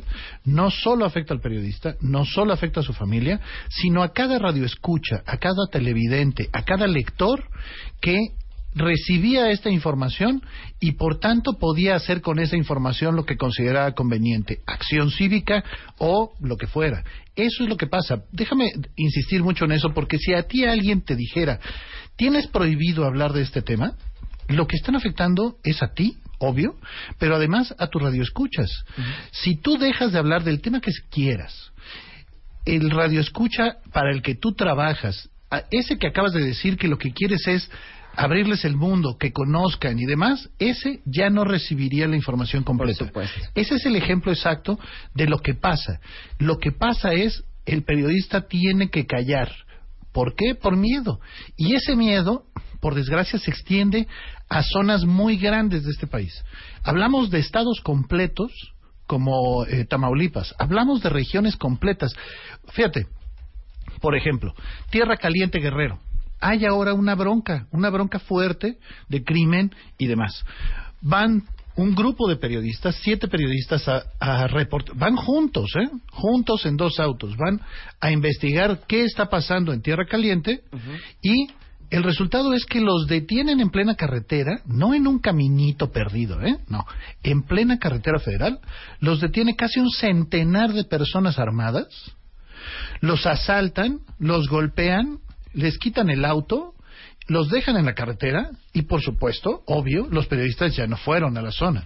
¿Qué es lo que pasa? Lo que pasa es que no solo les robaron, lo que pasó es que ya no supimos ¿Qué lo que lo que ellos pasó? nos iban a contar. Claro. Ese es el tema central. Por supuesto. Bueno, de hecho, tenemos en la línea Jorge Sánchez. Hace un momento les estaba contando Daniel. Eh, ¿Cómo Moreno. te? Moreno. Daniel Moreno. Eh, de la historia de Moisés Sánchez Cerezo, que fue un reportero en, un pueblo muy chiquito en Veracruz que se llamaba Medellín y que básicamente fue asesinado por el alcalde de Medellín por este pues estar eh, comunicando e informando a toda la población de Medellín que había entrado ya el narcomenudeo y que estaban pasando cosas raras, ¿no? Digo, Jorge lo contará mejor, pero pues hablaba de cosas básicas, carencias de agua, de drenaje, de alumbrado, banqueta, o sea, cosas de vida Claro. cotidiana. ¿eh? Jorge, ¿cómo estás? ¿Qué tal? Buen día. Un saludo a todos ustedes y a todo tu auditorio. Mi- mil gracias por tomar la llamada. ¿De qué hablaba tu papá, Jorge, en este en este periódico? Mi padre se centraba en, en temas de protesta social, de carencias que hay en la comunidad, como es la falta de agua potable, la falta de alcantarillado, falta de alumbrado público, de banquetas, o sea, cosas tan elementales para la dignidad de la ciudadanía y reflejaba en, en su periódico lo que lo que la gente vivía todos los días y de al- alguna manera se había habituado y, y no se daba cuenta de las carencias en las cuales estaba viviendo. Por ejemplo, todos los días este, Cuando llueve, los padres salen a, a llevar a sus hijos a la escuela y para hacerlo tienen que cargarlos en medio de charcos, de hoyos y pues la situación de alguna manera este, es difícil. Este, igual el automovilista pues, camina sobre calles en malas condiciones, sin, pa- sin pavimento, y las que tienen pavimento con baches, Sí, entonces sí, sí. Vida si hay cotidiana. un... Vida cotidiana, vida cotidiana. Sí, es todo lo que pasa todo- todos los, los días, vive la, la gente y no se da cuenta que se está padeciendo. Por ahí del diciembre del 2014 es cuando tu papá, eh, Jorge, hace un video donde informa que un grupo de vecinos en Medellín ya se habían organizado y van a protegerse en contra de la delincuencia. ¿Qué pasa? Sí, ahí? un- un- es un tema que pues, mi padre trataba de evitar, lo que es- le llaman la nota roja. Este, él se concentraba más en cuestiones sociales, pero sí tocaba los temas de inseguridad, Claro. temas de injusticia, de los policías que levantan a los jóvenes y los torturan para que sus familiares paguen un rescate. Y entonces, Sí. cu- cuando sale este video, eh, que el, pre- el presidente municipal da un mensaje así como a este cuate hay que meterle un susto, ¿no? O algo así. Sí, en, en diciembre del 2014 mi padre publica este video de vecinos cansados de la inseguridad, eh, se organizan para, para defenderse, se lo titula Autodefensas de, del Tejar, se ven unos vecinos este, con palos, machetes que dan rondines en las noches para cuidarse de los, de los maleantes. Y días después mi padre este, le llega le llega la advertencia de que el alcalde ya pensaba darle un susto. Este, dos días después este, llega un comando armado al domicilio y, y se lo lleva. Y lo mata. Y, sí, y posteriormente este, pues, es encontrado su, su cuerpo. Este, Jorge, así es, dime. Perdóname. encuentran su cuerpo 22 días después. Exacto.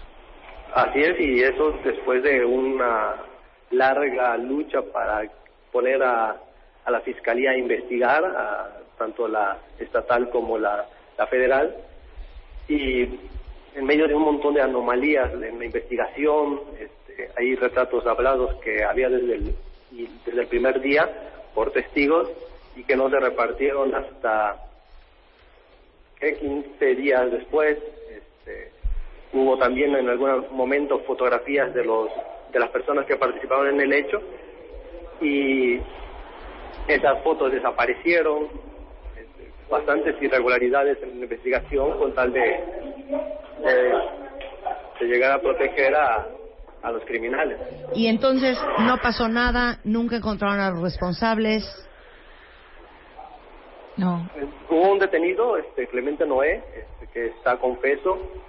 Él, él, este, en su testimonio menciona precisamente lo que ya lo que ya sabíamos, que el alcalde este, había dado la, la orden de silenciar a mi padre. Y el alcalde está libre.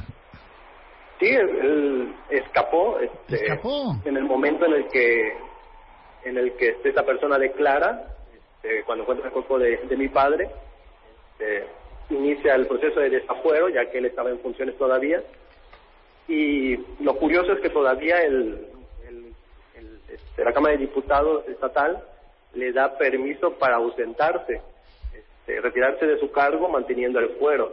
Este, como es bien sabido, toda la Cámara de Diputados es- era totalmente controlada por, por el partido del gobernador, por lo cual, este, a pesar de que había una un discurso de que se iban a llegar a las últimas consecuencias, veíamos que había una protección de parte de, del gobierno del Estado. Y hasta la fecha sigue prófugo. Sigue Daniel. prófugo. Eh, Jorge, Ah. déjame solo poner un poquito de, de contexto en una cosa, que es, no había pasado ni una semana de la desaparición de tu papá cuando todo mundo sabíamos que había sido el alcalde. Y lo sabíamos porque el trabajo de tu papá había incomodado al alcalde y este ya lo había amenazado. Entre el día de su desaparición y el día en que le quitan el fuero al alcalde para que pueda ser arrestado, ¿cuánto tiempo pasa? ¿Te acuerdas? Pasan por lo menos tres meses. ¿Sí? O sea, imagínate Pero- nada más, ¿eh? Esta es la locura. No, Todos también- sabíamos quién era. Sí. Se denunció.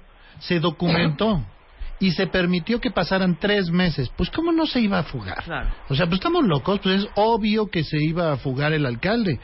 Pero además, Jorge, tú lo sabes bien, cuando desaparece tu papá y cuando empieza el movimiento de organizaciones diciendo un periodista desaparecido, la respuesta del gobernador es, ¿cuál, cuál periodista? Es un taxista. Y le decíamos, oiga, no, gobernador, este es un caso en donde sabemos que lo amenazó el alcalde. No, es un taxista. Pero aunque Las fuera un taxista. Exacto. sí, perdón, Las autoridades federales, el gobierno federal no quiso investigar el asunto, pues porque les parecía un caso menor. No, tuvimos que presentar justo dos amparos para poder para que el caso se atrajera, ¿no? Exacto. Jorge, fue ha sido un cadalso el proceso de acceso a la justicia en este país para ti y para tu familia. Pues sí. Pues de hecho, este, yo creo que una de las cosas por las cuales no, no investigaba la, la FEADLE era porque estaba de alguna manera vinculado al gobernador. Este, a mediados del 2014, este, a mi padre le informaron de una reunión que tuvo el alcalde junto con otros funcionarios de- del PAM, este, donde el gobernador le llama la atención a, al alcalde por no haber podido callar a Moisés y le dice, ¿cómo es posible que no hayas podido callar a, a Moisés? Había, había un incentivo por parte del gobernador Claro. para censurar, en este caso, a, a mi padre. Y aquí hay que Este- tomar en cuenta que Duarte tiene en la lista 17 periodistas asesinados Exacto. durante su sexenio y tres periodistas desaparecidos. O sea, es, es el, el, el estado en el que podemos decir que las agresiones contra la prensa eran sistemáticas, eh, constantes, en las que justo Duarte también tendría que ser eh, investigado por este tipo de delitos Por y supuesto. que no está siendo investigado Claro. por este tipo de delitos. Subrayemos, Jorge, nada más, entonces, tres meses después de que desaparece tu papá, es cuando por fin se le podría haber detenido, ya obvio. no lo encuentran. Ya no lo encuentran. ya no lo encuentran. Ya pasaron dos años y medio. Dos años y medio de que sabemos quién mandó matar a Moisés Sánchez y no puede ser detenido. Jorge, nada más para terminar, tú sigues publicando eh, la revista, ¿verdad? Sí, continuamos este, publicándola con la ayuda de Artículo 19 este, y de varios compañeros que participan de manera voluntaria. Perfecto. Pues muchas gracias, Jorge. Sí, muchas gracias, Jorge. Te mandamos un gran abrazo y muchas felicidades por tu valentía y por seguir con el legado de tu papá. A ver, muchas gracias a ustedes y un abrazo para todos. Un abrazo. Dios. Este es uno de los casos más fuertes. Te lo juro que en términos estrictamente personales, yo no conocía a Moisés, ¿eh? He tenido la fortuna de conocer a otros como a Javier Valdés, pero a Moisés no lo conocí. Estamos hablando de una publicación que tiraba apenas unos cientos de ejemplares en un municipio como Medellín.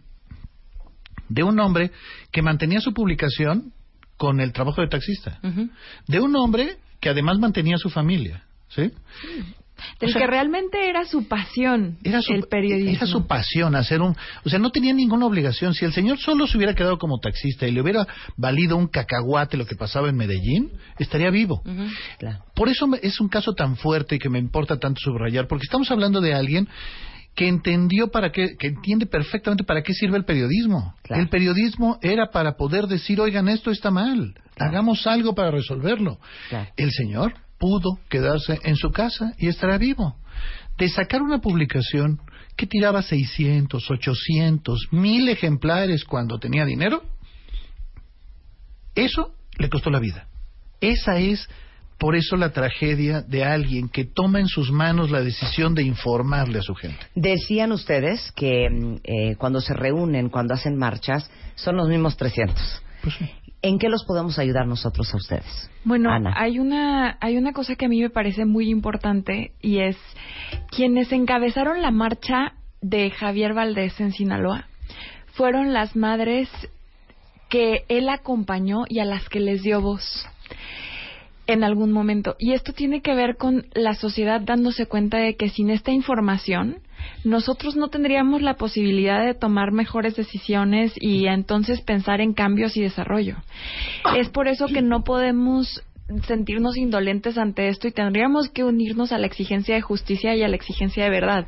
Porque la falta de una palabra, de información, de datos, lo que significa ahora es que yo vaya a asumir que México no va a cambiar y que los políticos son corruptos y que estas cosas no van a funcionar.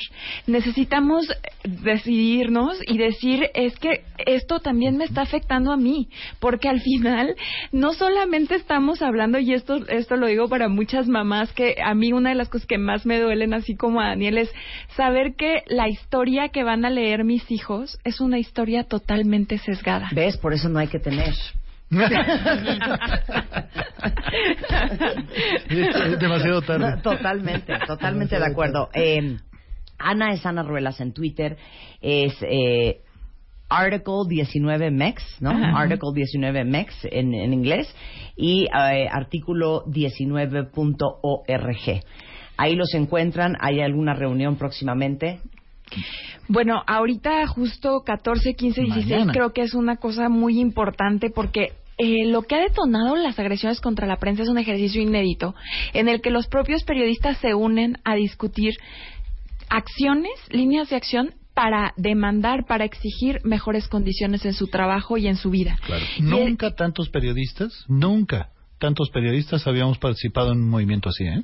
Sí, yo creo Hay que más de es algo- 500 periodistas de todo el país registrados para que 14, 15 y 16 discutamos qué propuestas podemos hacer. Vamos a estar allí en el Palacio de Correos, vamos a estar todo el día, eh, pero coincidirás conmigo, nunca, nunca, nunca. No, es un ejercicio totalmente inédito que puede cambiar las cosas y que además puede también cuestionar todas estas violencias que tienen que ver con la libertad de expresión, porque sin duda la violencia física es la más vil y la más desinhibida y la más horrible, pero existen otras violencias que cada vez hacen que la sociedad recibamos menos información.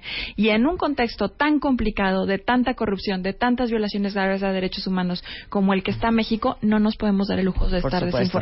Desafortunadamente no, no tenemos más tiempo para hablar con Ismael Bojor, que es que eh, trabajó con Javier Valdés, corresponsal de la jornada en Sinaloa, que también perdió la vida. Pero eh, Río 12 está convocando a una marcha el próximo 15 de junio en Culiacán, Sinaloa. Eh, para todos los que nos escuchan por ahí, a las 6 de la tarde va a partir de la catedral hacia Palacio de Gobierno en demanda de paz y justicia. Y esto es en Culiacán, Sinaloa, convocado por Río 12 el próximo 15 de junio, que es pasado mañana. Pasado mañana. Pasado mañana. Javier es uno de los periodistas más importantes de este país, ¿eh? Así te lo pongo de fuerte. O sea, pocos, muy pocos periodistas han contado lo que contó Javier. Durante el tiempo que lo contó, tiene varios libros publicados.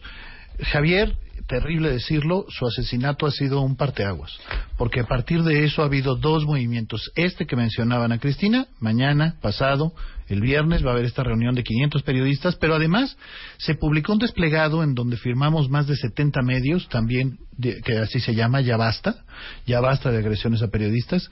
Tampoco se reunieron medios que nunca en la vida se habían sentado a firmar. Sensacional. Daniel Moreno, periodista y director de Animal Político, es de Moreno Chávez en Twitter, animalpolitico.com o arroba pájaro político. Muchas gracias a los dos por Al estar contrario, aquí. muchas Y gracias. Me da mucha, mucha alegría, cuentavientes, que ustedes estén tan interesados en conocer más a fondo lo que pasa en nuestro país, qué nos duele y por qué nos debería de importar a todos. Esa es nuestra chamba todos los días aquí en W Radio. Hacemos una pausa y regresando, innovación. Vamos a hablar para todos los emprendedores que escuchan este programa. Rockstars de la Innovación, un evento al cual los vamos a invitar mañana. Marta de baile, ahora en Spotify. Salud, amor, neurociencia, inspiración, los especialistas, los playlists, los matamestas y los mejores temas. Marta de Baile llega a Spotify. Dale play. Este mes, en Revista MOA, deja de tragar. Te decimos por qué no funcionan las dietas, qué hacer para así bajar de peso, cómo diferenciar entre hambre y ansiedad y cómo dejar de comerte todas tus emociones. Además, cuatro conductas que están a punto de matar tu relación, siete cosas que puedes copiarle a los exitosos, consejos para proteger tu cerebro de la contaminación y por qué ser la otra no es nada buena idea. MOA Verano, 112 páginas de salud, psicología y relaciones de pareja. Una revista de Marta de Baile.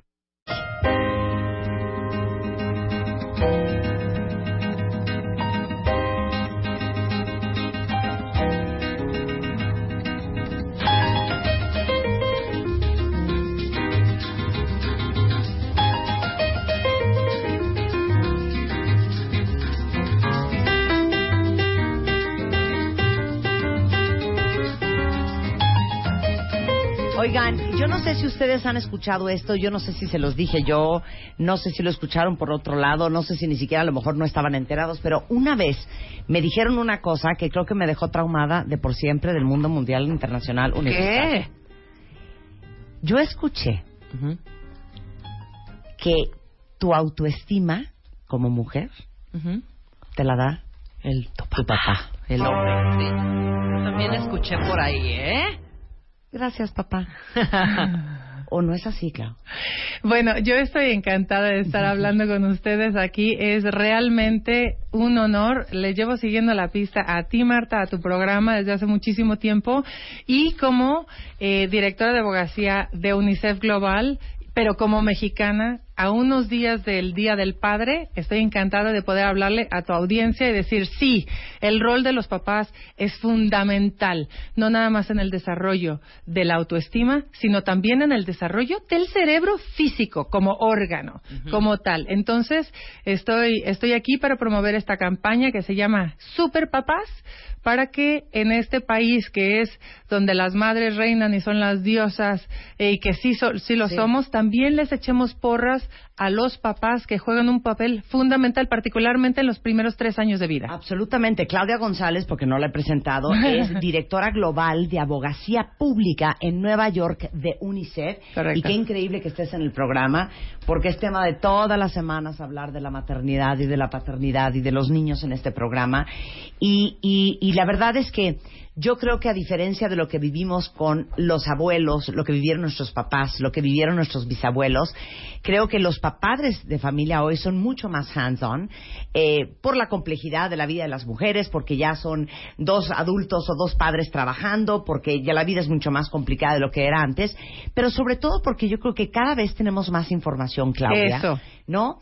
De la gran diferencia que hace la presencia del padre en la vida de los hijos. No cunde el pánico, madres solteras, todo va a estar bien. Pero para los que tienen al padre de sus hijos presente, no importa si están en el matrimonio o están divorciados, es justamente esta iniciativa de hacer conciencia de la gran diferencia y la influencia que tiene un padre. Y, y no nada más la información. ¿Sabes lo que tenemos ahora que es diferente, Marta? Lo que tenemos es evidencia científica.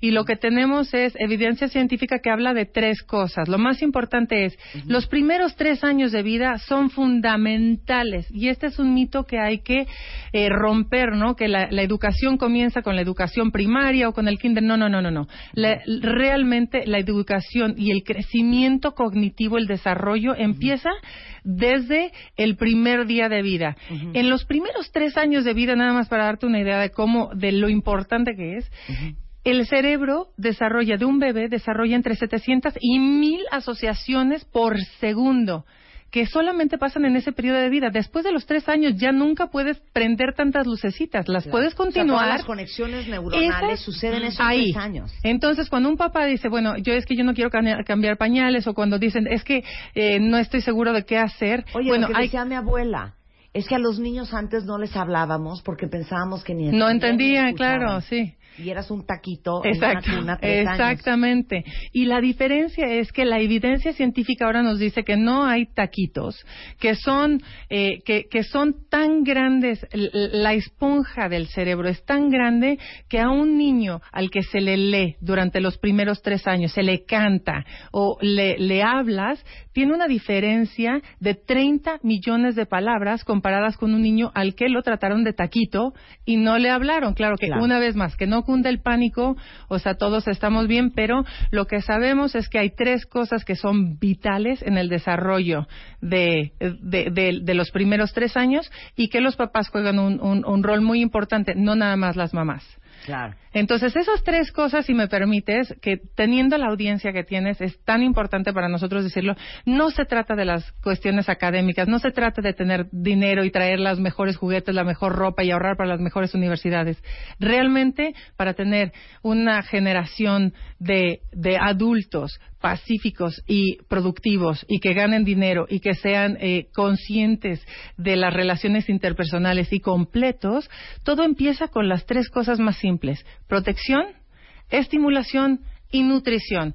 Un ambiente protegido donde un bebé no se siente a la expectativa que tiene que correr o se tiene que proteger o que eh, se siente seguro, es un ambiente que le va a dar al cerebro la posibilidad de crecer. La segunda es la nutrición. Empieza desde amamantar y eso es un llamado a los gobiernos y a las empresas a permitan que las mamás tengan eh, paternidad, maternidad, espacios donde tengan el- la, la oportunidad de sacarse leche materna o de darla. Y la tercera es estimulación, cantar, eh, una vez más, jugar es más importante que disciplina en esos primeros años. Cuando un bebé llora, atenderlo. Es, es- son cosas fáciles que hacen una diferencia enorme. Y el costo de no hacerlo eh, son altísimos. Porque los niños que están estimulados en los primeros tres años ganan 20% más que los que no. ¿Qué? Exacto. Vuélveme a decir eso, Claudia. Entonces, vamos a ver, esto es enorme. Y, y te lo digo en serio porque es un problema, por eso estoy aquí. Porque UNICEF está haciendo una campaña de, de, de shake the world. de sacudir al de mundo. sacudir al mundo y pensar que esto 40% de los niños del mundo, que son más o 43% de los niños del mundo, que es más o menos 250 millones de personas, de niños en el mundo, no tienen estimulación temprana. Eso quiere decir que su cerebro físicamente puede ser más pequeño, pero en realidad en el futuro estos son niños, eh, son adultos que ganarán menos dinero, que tendrán seguramente más propensidad a la violencia, que tendrán menos capacidad de aprendizaje. Entonces, no es que no, haya educación, sino que les cuesta más trabajo aprender.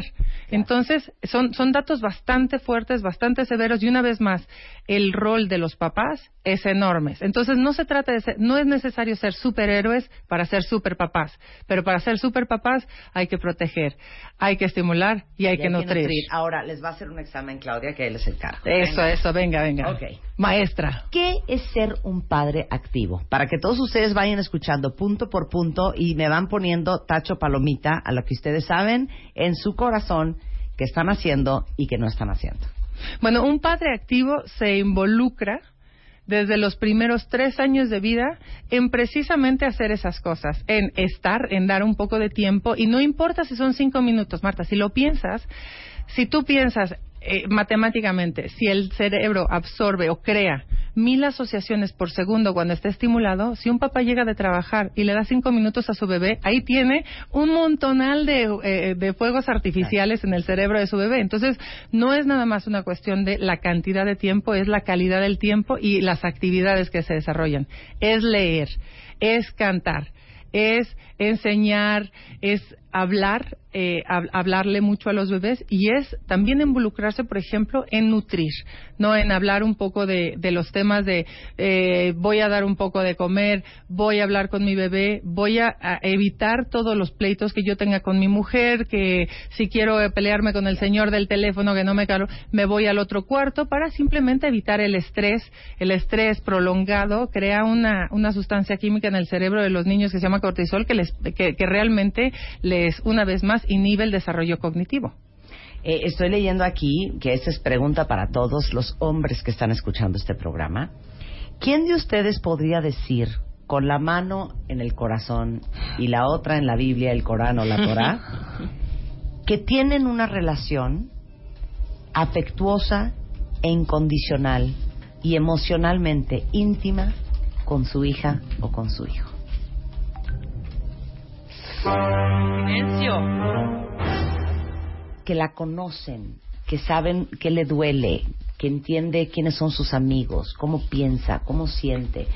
Porque claro que los primeros tres años son fundamentales porque construyen el resto, pero para todos los que están oyendo a Claudia y dicen, qué horror, Hola, la, la perdí. los primeros tres Sí. años, todavía siempre estamos a tiempo para Ay, no, pero las relaciones absolutamente. Y de hecho, eh, me encanta esta pregunta porque una vez más, como esto es un, esto no es una historia de familia, o sea, imagínate que los padres no pueden tener la responsabilidad completa. Esto es una historia de comunidad, esto es una historia del sector privado y del gobierno.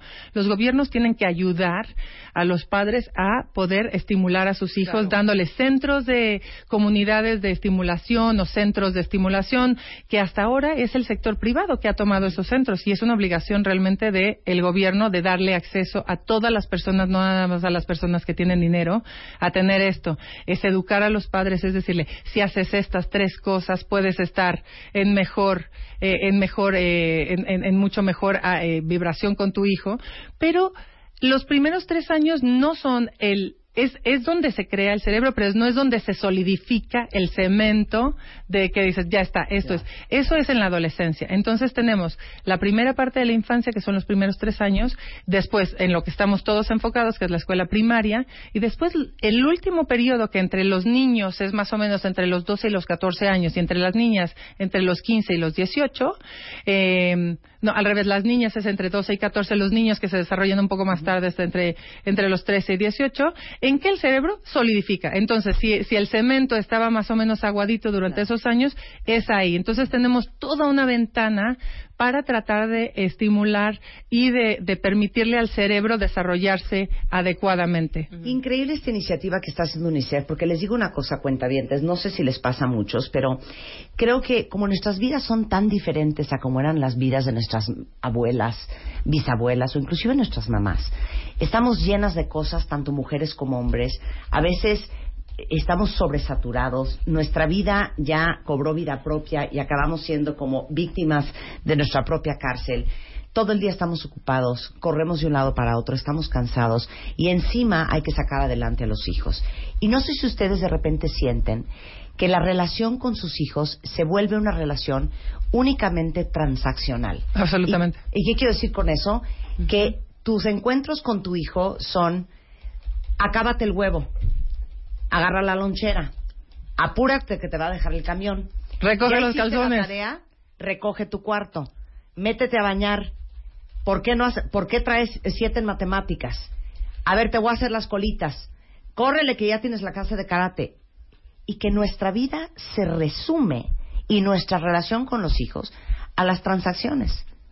Y no, y olvidamos por prisa, por comodidad, por falta de paciencia, este, por, por estar abrumados con nosotros mismos, esos momentos de profunda conexión emocional, de nutrición no solamente física, sino también psíquica y, y- y- y espiritual, de saber a quién tienes enfrente, de conocer a tu hijo, de dejar, como yo digo siempre, ubicar la diferencia entre lo importante y lo urgente y tú crees que es importantísimo lavar los platos ahorita y terminar de aspirar. No, eso es urgente. Importante es que dejes el plato, apagues la llave y voltees a ver lo que te quiere contar tu hijo. Entonces siento que de eso padecemos mucho los papás el día de hoy y que de repente un estate quieto de UNICEF no nos cae mal. No, y sabes una cosa más, lo que pasa es que no hay no no hay no hay labor más complicada y más eh, noble que la de ser padre, pero muchas veces nos preguntamos qué es realmente ser buen padre, cómo son las cosas y gracias a la ciencia y a los avances eh, neurocientíficos ahora sabemos que no es necesario pensar en 200 cosas, es solamente tres, hacer un ambiente de protección, un ambiente de estimulación y un ambiente de nutrición en los primeros años. Y después una vez más que esto no es de superhéroes, por eso tenemos más de celebridades de más de 90 países que se han montado con nuestra campaña de superpapás, incluyendo a personas a las que conoces como héroes del deporte que no han sacado su parte humana o su parte de padres como Novak Djokovic, como David Beckham, como Lewis Hamilton. Y tenemos actores eh, eh, Hugh Jackman, Shakira, Thalía que están involucrados porque esto es una mina de oro, saber que darles una guía a los padres y también darles un aplauso a los papás para que se involucren más, son cosas que tenemos que cambiar culturalmente. Uno, los primeros años de la vida son vitales. Dos, los padres importan, importan muchísimo y hay que celebrarlos. Claro. Eh, en junio, en más de 90 países, celebran el Día del Padre, incluyendo aquí en México, que es este domingo, Este ¿no? fin, ajá, este semana. domingo. La iniciativa invita a todos ustedes a que publiquen fotos y videos. Bueno, cuéntaselas tú. Bueno, eh, básicamente es exactamente es una invitación a todas las personas a celebrar al padre con el hashtag superpapás y poner de las hijas a los papás, de las esposas a los padres, de los papás mismos diciendo esto es lo que estoy haciendo con mi bebé, mostrando esos momentos en el que sería Fenomenal, Marta. Si nos puedes enseñar una foto con tu papá cuando eras chica, donde te estaba o protegiendo, o estimulando, o eh, nutriendo, en cualquier forma. Eh, y de- porque es necesario poner estas fotos, compartirlas con todos para crear una cultura de porra al padre, de increíble, incre- porque increíble. no lo tenemos. El hashtag es gatito superpapás y gatito la primera infancia importa. Eh, eh, obviamente están a través de Twitter, a través de Facebook, a través de las cuentas de Instagram. Y únanse a esta gran labor de concientización de la importancia que es que ustedes, hombres que tienen hijos, se involucren y sepan la gran diferencia que pueden hacer en el desarrollo, en el crecimiento y, y- y en la consolidación de un lindo ser humano que trajeron al mundo a través de UNICEF. Eh, es UNICEF México, es la cuenta de Twitter, unicef.org o arroba Claudia González si la quieren contactar. Muchísimas gracias. Un placer, de No, verdad. Muchísimas gracias, sensacional. Ya sabes que gran parte de, de los últimos 17 años nos hemos dedicado con Bebemundo, eh, hemos trabajado con UNICEF aquí en México, a darle a los padres las herramientas y la información para que tomen mejores decisiones. Sí, y gracias, muchas gracias a nivel de UNICEF Global por haber hecho esta labor en México y, y, y por, por seguirla haciendo. Muchísimas gracias. No, gracias a ti, Claudia, un placer conocerte. Igualmente. 11.55 de la mañana, regresando, Rockstars de la Innovación, los vamos a invitar. Y tu pareja niega que hay problemas. De eso vamos a hablar regresando con Mario Guerra. No se vaya. baile. Ahora en Spotify. Salud, amor, neurociencia, inspiración. Los especialistas, los playlists, los matamestas y los mejores temas. Marta de Baile llega a Spotify. Dale play. Este mes, en Revista MOA, deja de tragar. Te decimos por qué no funcionan las dietas, qué hacer para así bajar de peso, cómo diferenciar entre hambre y ansiedad y cómo dejar de comerte todas tus emociones. Además, cuatro conductas que están a punto de matar tu relación, siete cosas que puedes copiarle a los exitosos, consejos para proteger tu cerebro de la contaminación y por qué ser la otra no es nada buena idea. MOA Verano, 112 páginas de salud, psicología y relaciones de pareja. Una revista de Marta de Baile.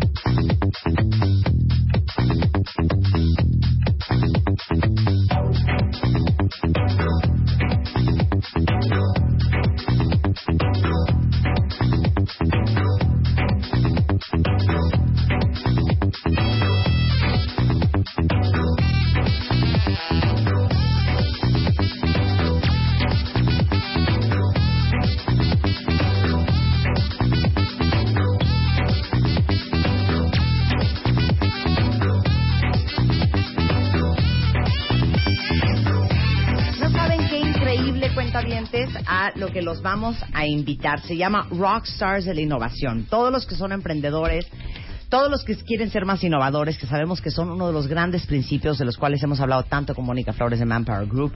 Eh, está con nosotros Genaro Mejía, es director editorial de la revista Entrepreneur y es periodista especializado justamente en negocios, en economía, en finanzas, tiene más de 17 años eh, de experiencia y viene a hablar justamente del evento Entrepreneur Rockstars de la Innovación 2017, que es mañana, Genaro. Hola Marta, gracias por invitarnos. No, Así o sea, es. Ya sabes que nos encanta lo del emprendedurismo. A todos nos encanta. Es para quien ya está emprendiendo y es también para quien quiere. El, el- le llamamos el Godín que quiere ser emprendedor, Sí, el- sí, es sí. emprendedor de closet, El ¿no? Para ellos también es. exacto. Es un, pro- un evento dirigido, ah, es una fiesta realmente, una fiesta dirigida a chavos desde 19, 20 años hacia arriba, chavos de 42 como yo, por ejemplo, Ajá. ¿no? Eh, que quieren salirse del godinazo y quieren empezar a emprender, ¿no? Bien. Va a haber cinco speakers extraordinarios eh, que están rompiendo la manera de hacer negocios en México y en el mundo. Por ejemplo, está Sergio Rosengaus, no sé si lo conocen, él es un señor que fundó Kio Networks. Kio Networks, claro. Es una de las dos grandes este, empresas que vale más de mil millones de dólares, se llaman unicornios a estas empresas. Sergio, este, más de la, ma- de la mitad de las transacciones que hacen por su celular pasan por sus data centers de Sergio. Imagínense nada más, es un tipazazo, además es mentor de emprendedores. Lo- o sea, de verdad les va a O sea, encantar. les surge conocerlo. Les surge conocerlo. Es un error que no vayan. Sí. Eh, por ejemplo, Juana Ramírez. Juana Ramírez es colombiana, pero ya está adoptada por nosotros los mexicanos. Ella está rompiendo todo lo que es la industria de la salud La con un servicio. aquí estuvo, exactamente. Es una rockstar tal cual, tal cual. Ella hace un servicio de concierge para gente enfe- enferma de, de enfermedades fuertes como el cáncer, por ejemplo, y trae tecnología de punta de primer mundo a- para hacer este servicios de análisis de primera calidad y evitar tanto gasto de dinero que se hace y además que el cuerpo lo, lo deteriora demasiado, ¿no? Están los fundadores de eh, Anima Studios que la han roto, este, están haciendo animación a nivel mundial de calidad japonesa, de calidad gringa. Ellos están eh, haciendo una serie para Netflix que se llama Las, las Ánimas. son, son geniales. También está Miguel Alonso, él es de origen español. Eh, él trajo a, a México Acciona y él está eh, construyendo la planta eólica más grande de América Latina en Oaxaca, imagínense, ¿no? Eso es increíble. Y finalmente con nosotros va a estar Chumel Torres, que muchos lo conocen como influencer, como Sí. el pulso de la República, También ha pero estado también con es nosotros. empresario, ¿no? Claro. Él también este, tiene una cosa que se llama Máquina 501, en la que ya es una escuela de influencers. Imagínense los cinco hablando de emprendimiento, hablando de sus historias, hablando de cómo sí se puede hacer empresa en México y crear empleos. Oye, ahora, ¿quién debe de ir a esto, Genaro? Pues mira, la verdad no es quien, quien se está quejando todo el día, toda la, toda la tarde en el Face y está que quejándose del país, del, de Trump y de eso no vaya, ¿no? No, la gente que va a ir ahí es la gente que quiere cambiar las cosas, que quiere cambiar la- el rumbo de las cosas, Bien. la gente que cree que sí se puede y que está haciendo las cosas necesarias. Eh, yo digo que ser entre- emprendedor es un espíritu, es una forma de vivir la vida. O eres emprendedor o eres el que está haciendo nada más girando la rueda, ¿no? Claro. Eh, para esa gente es, es el evento.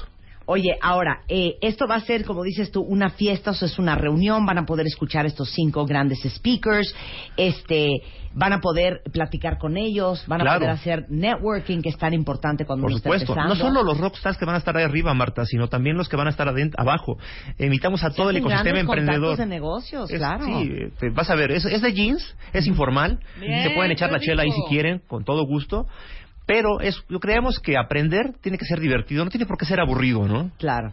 Y aparte saben que esta gente que uno de repente las eh, idealiza, escucharlas en vivo, todas las peripecias por las cuales han pasado, sus fracasos, sus triunfos, cómo le han hecho, con qué se les ha complicado, cómo lo han resuelto, es una gran fuente de inspiración y de ideas para todos ustedes que están empezando. Esto es mañana, Genaro, en el Pepsi Center. Así es, a las aquí cuatro en de la la tarde. de México. ¿A qué hora? A las 4 de la tarde. Ah, está perfecto. Es que de 4 a ocho y media. Vayas a trabajar en la mañanita y vámonos a las 4, ahí nos vemos hasta las 9 de la noche. Va a estar aderezado por los Claxons, música Ajá. de los Claxons. Va a estar padrísimo. Van a salir queriéndose comer el mundo. Ay, no van a poder increíble. volver a ser los mismos una vez que salgan del evento, se los juro. Y felicito mucho a la revista Entrepreneur porque siempre hace eventos de primera y siempre buscando generar más cultura emprendedora en México. Eh, toda la información y los boletos obviamente están a la venta en ticketmaster.com. Se llama Rockstars de la Innovación. Este, y eh, pues aparezcanse mañana igualmente a las 4 de la tarde. Eh, empieza ahí en el Pepsi Center aquí en la Ciudad de México. Pues muchas gracias, Genaro. Un placer tenerte Gracias a ti, Marta. Y vienes pronto. Nos vemos pronto. Nos vemos pronto y felicidades por el evento. Son las 12.13 de la tarde en W Radio. Eh, Ahora en Spotify. Salud, amor, neurociencia, inspiración. Los especialistas, los playlists, los matamestas y los mejores temas. Marta de Baile llega a Spotify. Dale play. Este mes, en Revista MOA, deja de tragar. Te decimos por qué no funcionan las dietas, qué hacer para así bajar de peso, cómo diferenciar entre hambre y ansiedad y cómo dejar de comerte todas tus emociones. Además, cuatro conductas que están a punto de matar tu relación, siete cosas que puedes copiarle a los exitosos, consejos para proteger tu cerebro de la contaminación y por qué ser la otra no es nada buena idea. MOA Verano, 112 páginas de salud, psicología y relaciones de pareja. Una revista de Marta de Baile. Mario Guerra es en la house.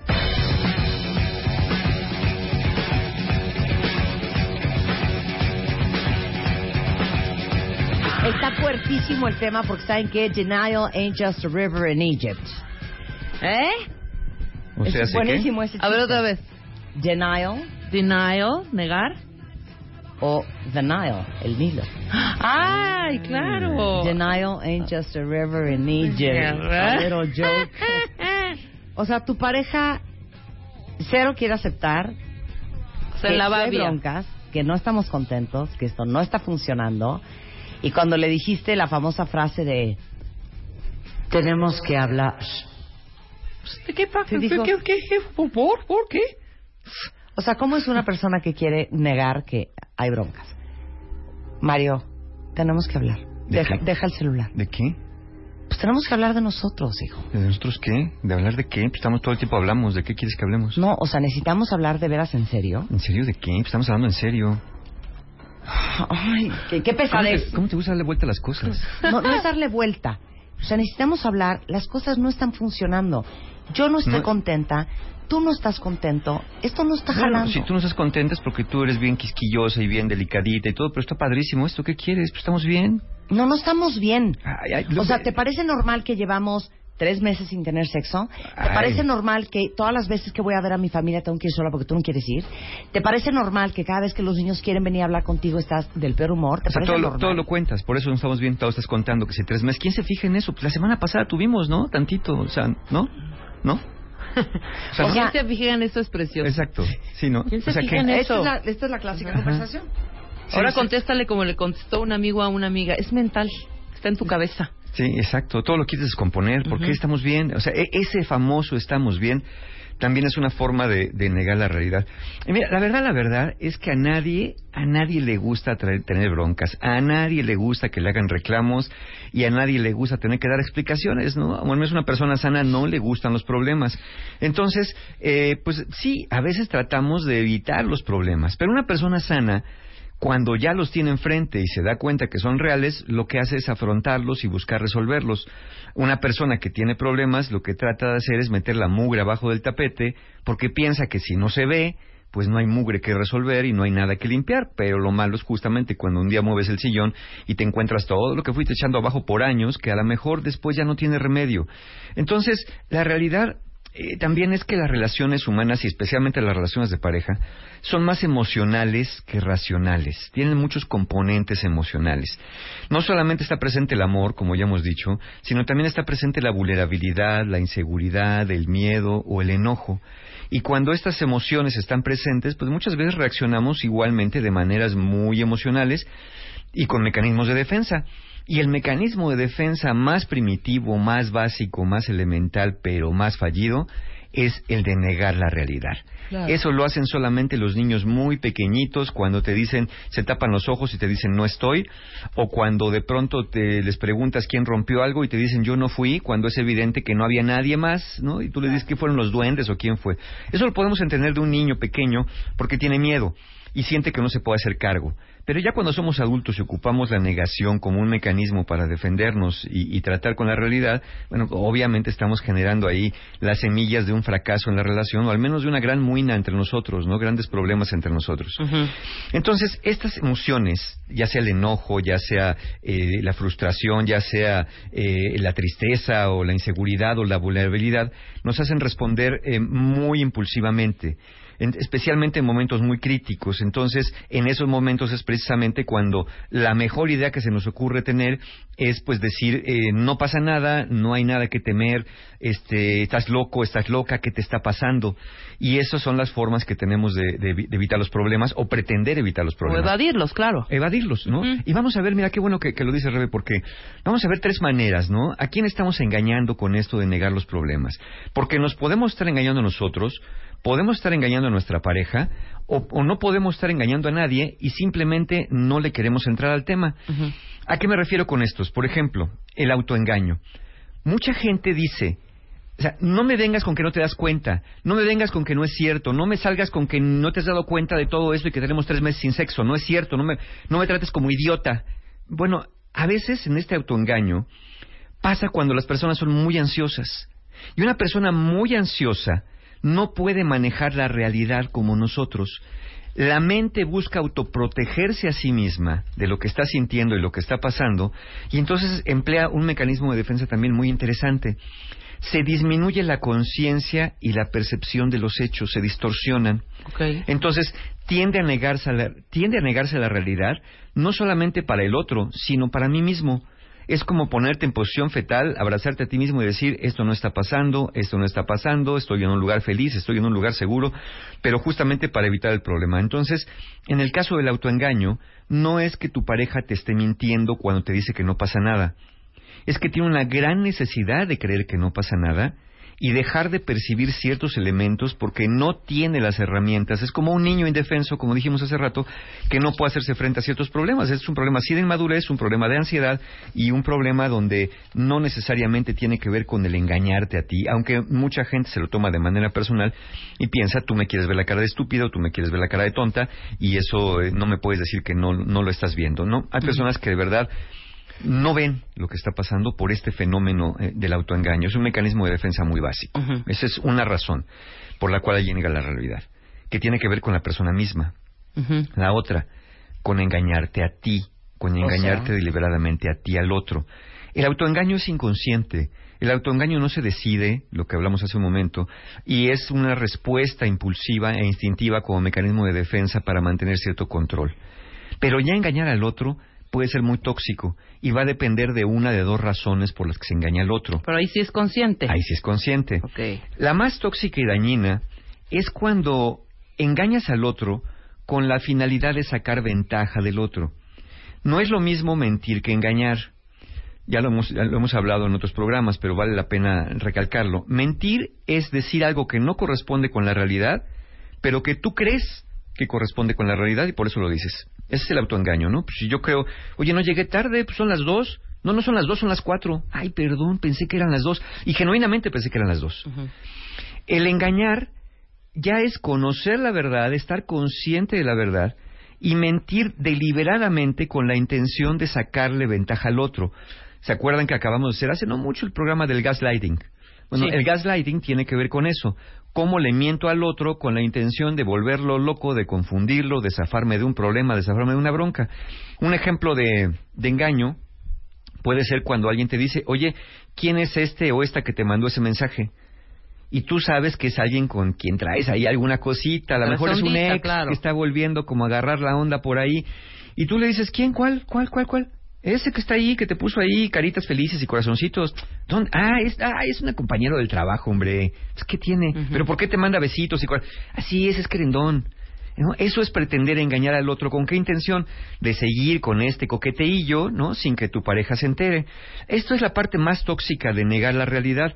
Porque no me la estoy negando a mí, yo sé lo que traigo con esta personita, se la estoy tratando de negar de manera infantil a mi pareja, con esa intención o de sacar ventaja, o de seguirte engañando en el futuro, o simplemente por disfrutar de hacerlo. Una relación que viva bajo este engaño deliberado y consciente por parte de uno de los dos está condenada al fracaso, ¿no?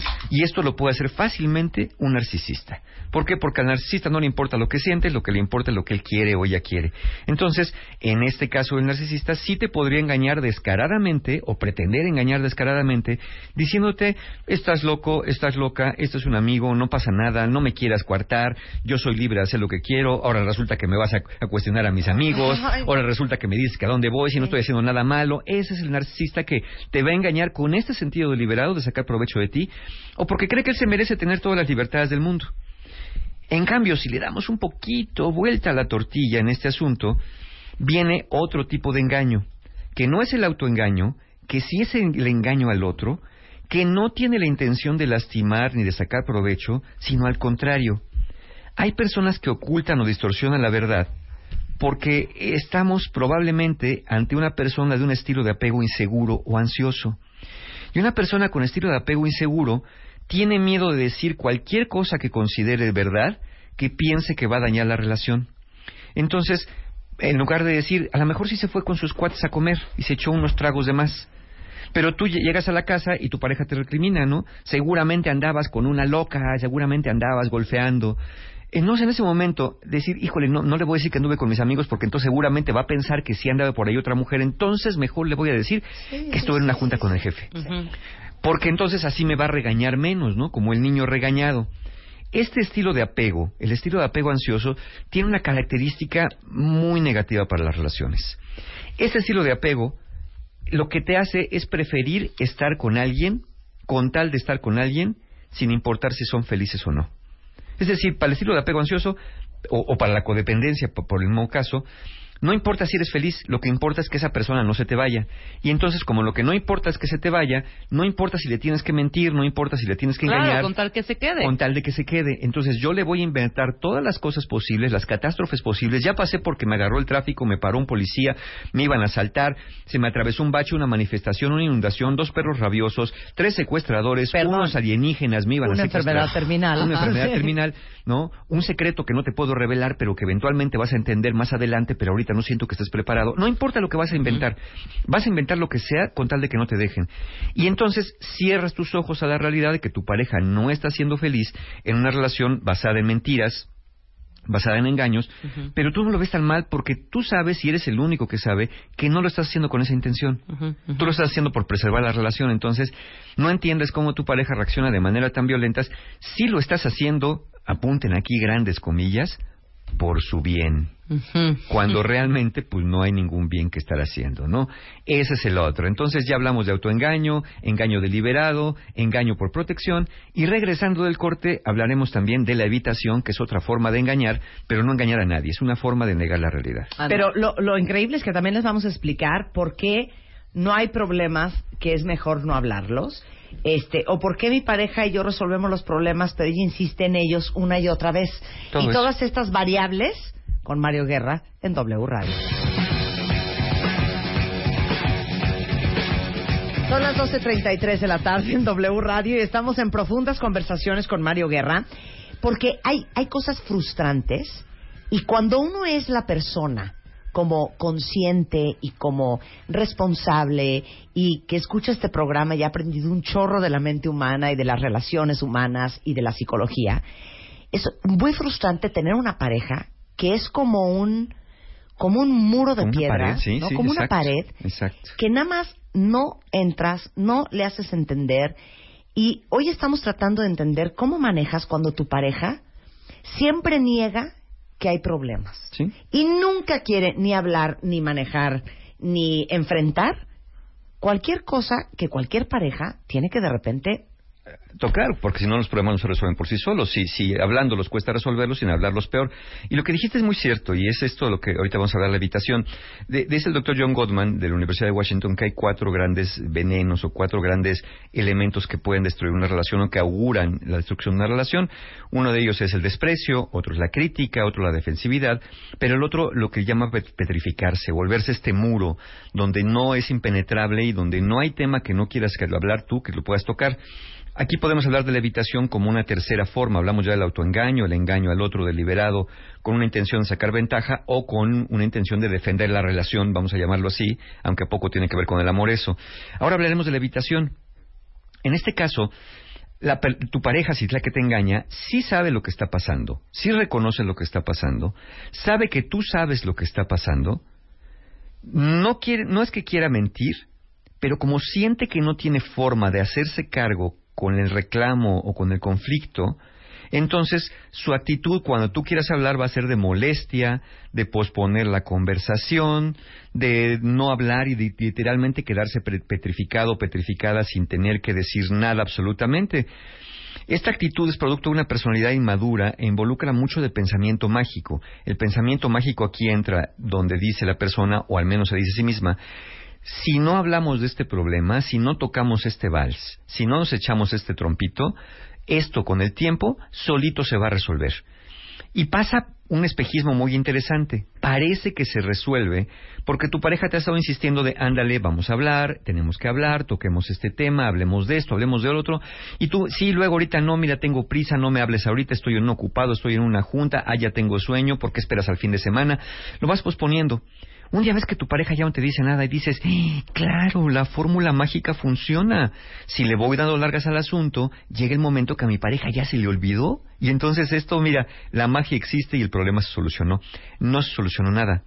Lo que pasa es que tu pareja ya se hartó de estarte pidiendo que hablen, ya de alguna manera se dio por vencido o por vencida con ese tema, y entonces ya está empezando a generar resentimiento. Ya todo lo que está sintiendo, todo lo que está pensando, se lo está guardando. Pero todo es como una bomba de tiempo que cualquier día, por la cosa más aparentemente insignificante, va a explotarles esto en la cara y va a ser un verdadero caos cuando ya no sepas qué discusión tiene pies, dónde está la cabeza, porque ya viene revuelto con todo lo que estaba atorado en la coladera sucio y acumulado por meses o quizá por años. Entonces, este, esta evitación, que es reconocer lo que está pasando, pero no querer tocarlo, por no sentirse capaz o por pe- que pensar que existe este pensamiento mágico y, y todo se resuelve por sí mismo, también es una garantía de que la- una relación se puede acabar o puede dañarse mucho cuando no se tocan los problemas. Ahora, la pregunta que, que viene hacia Marta antes de irnos al corte. ¿Qué no hay problemas que es mejor no hablarlos? ¿No será cosa que, mira, ¿para qué le entramos a esto? Si esto ya es una necedad. Bueno, quizá no es buena idea estar insistiendo sobre un problema del que ya hemos hablado. Y del que hemos encontrado una solución o estrategia razonable. Es de a qué me refiero.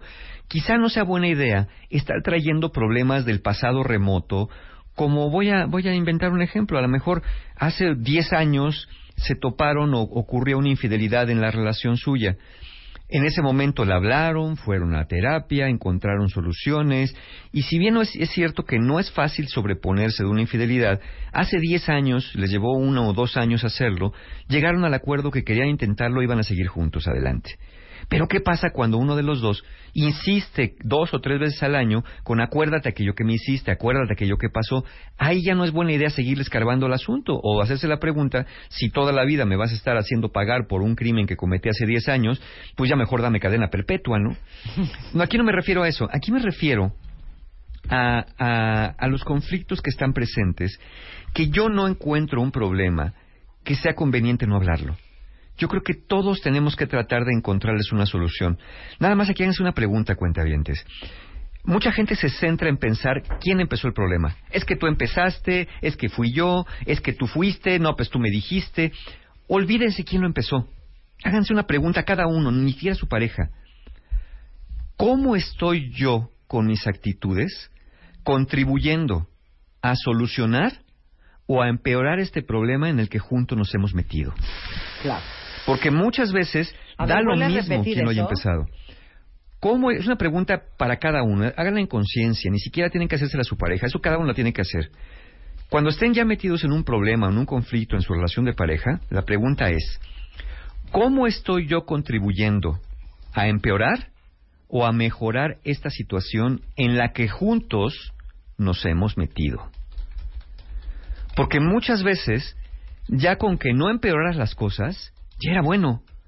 Pero a veces le estás dando tantas vueltas a la tuerca que acabas por, por empeorar una cosa que a lo mejor no iba a ser tan grave. Por ejemplo, llega tu pareja y te dice, porque llegas tarde. En lugar de decir, oye, perdóname, tienes razón, yo había querido llegar a las ocho y son las nueve y media y cometí una imprudencia al no avisarte, de inmediato te defiendes y dices, ¿qué te importa? Yo llego a la hora que me dé la gana, es mi casa y para eso tengo llave. es que les digo una cosa. Hay tanta gente así. Sí, claro. Que es reactiva. Por ejemplo, di- dime lo que quieras. Les ¿Un voy a hacer un el reclamo? ejemplo. ¿Sí? Un reclamo. Oye, Marta, ¿qué pasó? Te estoy hablando y aquí estás tú en el teléfono todo el tiempo y ni me pelas. No, perdón, te lo juro que vi tu llamada, pero ¿sabes qué pasa? Que en eso entraron y me hablaron y se me fue. Tienes toda la razón, I'm sorry. Sí, pero pues también, ¿qué tal si tengo algo, No, me está yo sí, pasando tienes algo? toda la razón, mi amor. Sí, ya sé. End pero- of story. ¿Se acabó? Sí. Ok, vuélvemela a decir. Oye, Marta, ¿qué pasó? Te estoy marcando, no me pelas, no me contestas, estoy en una urgencia. ¿Qué pasó de qué? De que no me contestas. Pues no te contesto no porque no quiero, porque te estoy ocupada. Pues sí, pero horror, soy ¿eh? yo. Ajá. O sea, a, ¿cómo, ver, ajá? a ver, por eso, ¿cuál es tu urgencia? No, pues ya ¿Cuál no. es tu urgencia? No, pues traía una bronca ahí con unos papeles Sí, que no sabía- Contéstale. Sí, te No traigo pegado el celular a la cola. Sí. Es horrible eso. O sea, la gente reactiva y es en eso uno abona a que se vaya descomponiendo todo. Exacto. Entonces, si ya no saben cómo solucionar problemas, la gente reactiva. Nada más no empiecen a complicarlos más. Ya Exacto. dejen- lleg- tienes que llegar el momento en que dices, a ver, ya no le voy a rascar este asunto, ya no voy a seguirle picando a mi pareja, siguiendo lastimando la relación. Ya bastante tenemos con este problema en el que nos hemos metido, y lo estoy recalcando en plural, nos hemos metido porque no es que mi pareja le gusta meternos en bronca. Yo también he contribuido al seguir en esta secuencia de cosas o al no haber hecho reclamos oportunos. Juntos nos hemos metido en esto. No, pero también ¿Te hacer la pregunta, algo? también hacer la pregunta ahí también, ¿eh? Ahorita que estás diciendo, no me gusta la gente. Una cosa es decir, oye, ¿qué onda? Quedamos a las dos. No, no, no, a decir, no, no. oye, son las dos de la tarde y no he comido. oye, perdón, hija. Ah, pues perdón, perdón. Nadie No. se enoja bonito. No, ya sé. Nada más quiero Obviamente. debatir esto contigo. Venga, venga. Qué bueno que tocaste el tema Échale. porque hacia eso iba yo. Venga de ahí. ¿Qué es este cuento de... Es que a mí no me gusta que me reclamen. Bueno, pues... ¿Sí o no? Sí, Hay claro. gente que es así de... Claro. Es que, ¿sabes qué? A mí no me gusta que me A mí reclames. reclamitos aquí no, ¿eh? A ver, nada más una pregunta, es neta. Sí. Mario. Sí. Cuando a uno no le parece algo que hizo alguien más, la forma en que se lo digas, perdón, es reclamo. Sí, no, no le va a gustar. A Y na- perdón, nadie se enoja bonito. Entonces yo no te voy a decir, oye, mi amor, ¿qué pasó? Te llevo esperando 40 minutos, qué bárbaro. No, no, no, no, no, no, no, no, no. No, pero es así, puedes O decir. sea, llega y Oye, le dices, dime. güey, no. manches. No, perdón. Llevo 40 minutos aquí parada. Alguien con Y la señora tiene razón. No. ¿Tú sabes qué? Cuando uno tiene la culpa o cuando uno ve a su pareja enardecida, uno tiene que tener la madurez y la Para bajarle y para no salir. bajarle. Por Y la eso. empatía. Por La eso. empatía, de Pero sí puedes preguntar, perdóname, sí, sí puedes decir en un tono mucho más cordial, No, decir, bueno, te- ¿qué onda? una- ¿Si llegas o no? Porque mis- la neta sí me muero de No, hambre. no, Punto. perdón, uno no está para cordialidades no, no, cuando no. está Claro, ah, entonces te, te aguantas a la respuesta. No. O sea, si llegas y dices, No, porque ¿qué si- pasó? O sea, ve la hora, no, he porque si tú- comido. no, porque ah, si tú pues tienes come. razón, pues ¿sabes qué? Te la tragas. No, porque además... Te la tra- del porque lo modito haces- te lo tragas. Lo haces igual, de un buen modo, ¿O no? y sigue. Sí, eh, sí. Suponga, mira, hazme. ¿Qué A hora ver, es esto? Yo, te, ver, yo, yo voy a decir, yo te voy a O sea, reclamar. hija. Yo te voy a reclamar. O sea, güey, llevo esperándote media hora aquí afuera. La reacción mía va a ser, perdón, no, sí, tienes razón. Me Esa es la reacción. Oh, sí, Esa es la ajá. reacción. El rollo es que te dicen eso, dices esta eh, sí, contestación, perdón. Pues sí, pero Bárbara... ajá, y, y es cagante, perdón. Por eso. No, perdón. Pero si tú te volteas y dices, ¿qué onda, hija? Está cañón, llevo media hora fuera esperando. Perdón, perdón, A ver, perdón, a ver, a perdón. ver, a ver. Bájame el tono. No, bueno, Ay, no, bueno, sí, exacto, vete O al diablo. ¿qué? ¿Antes? Ay, sí, Quedamos a sí. una hora, ¿no? Exacto. Eh, dice una cuenta por lo cual te sugiero que te compres unos tenis y salgas corriendo. Ajá, Eh, ¿qué dice, qué que dice? su pareja, eh, su pareja le dice, pues así soy yo y hablo como quiero. Y si no te gusta, pues búscale. Pues sí, me voy. Pues ahorita, lárgate, pero ahorita. lárgate. Exactamente. Pues búscale, búscale la salida, ya ¿no? como verduleras aquí pegando gritos. No, es que también no se dejen, de no verdad. dejadas. Pero, pero ¿saben qué? Ahí es Tómale donde- la palabra. Sí, ahí es donde vemos eh, justamente cómo estamos contribuyendo o para solucionar o para o para incrementar el problema. Mira, ¿no? otra cuenta bien te dice, yo le dije a mi ex, vamos a terapia, nunca quiso ir, corte A, estamos divorciados. Pues sí, claro. ¿Tú se lo ganó? Muy bien. Oigan, ¿y te lo ¿saben qué? Qué, qué bueno que lo dices. Si, si ustedes están en pareja y tienen problemas y su pareja no quiere ir a terapia, leer un libro, a un taller, a una conferencia o oír un podcast y se niega sistemáticamente a hacer nada por solucionar un problema, háganlo ustedes. Háganlo ustedes y me dirán, Mario, pero es que el problema de pareja, no necesariamente todos los problemas de pareja son problemas de pareja. Seguramente tu pareja tiene problemas muy serios dentro de su mentecita que le impiden abordar y afrontar los problemas como un adulto. Pero uno va solo, entonces. y uno va entonces Claro. para encontrar la Para respuesta de qué mal. diablos hago yo ahí, Exacto. aguantando una persona que no quiere hacer nada porque estemos bien. Claro, porque una de dos. O te das cuenta de que estás loco y te tienes que ir, o la forma en que tú cambias cambia la dinámica y cambia la relación Claro, y entonces ya no te tienes que en el ir. mejor de o los sea, para casos, bien o para mal, hay que ir. En el mejor de los casos. Y a todos los que les hace, se les hace muy Ya natural contestar así, como hemos dicho los ejemplos, bueno, a todos los que les hace muy normal, porque así contestaron siempre, bueno, no es que sea normal o anormal, nada más pregúntate, ¿ayuda o no ayuda esta forma de contestar? Porque si no ayuda, por muy normal que sea, lo más conveniente sería dejar de hacerlo. Y si sí ayuda, pues por rara que te Bueno, suene, va a funcionar. O sea, Pamela dice, yo soy así, contesto así. Pues no contesta así porque tú estás coadyuvando a que esa relación se vuelva una relación agresiva, violenta y como si estuviéramos en el mercado. No. Sí, y si quieres mejorar No o quieres empeorar, agresivos. la naturaleza de tus respuestas va a determinar mucho el rumbo que va a llevar esta discusión. ¿Puedo poner un ejemplo Por rápido? favor, adelante. Por ejemplo, les voy a poner otro ejemplo. Llegas con tu pareja y le, y le reclamas, ¿no? Te digo algo, mi amor. Más bien, reclámame tú a mí que hubo una cena y que no te gustó mi conducta. Oye, Marta, ayer en la cena estuviste como rarita, no sé si habías tomado de más, estabas como muy agresivita con la gente y la verdad yo creo que sí baja de dos rayitas, ¿no? ¿Se te hace? eh? La verdad sí.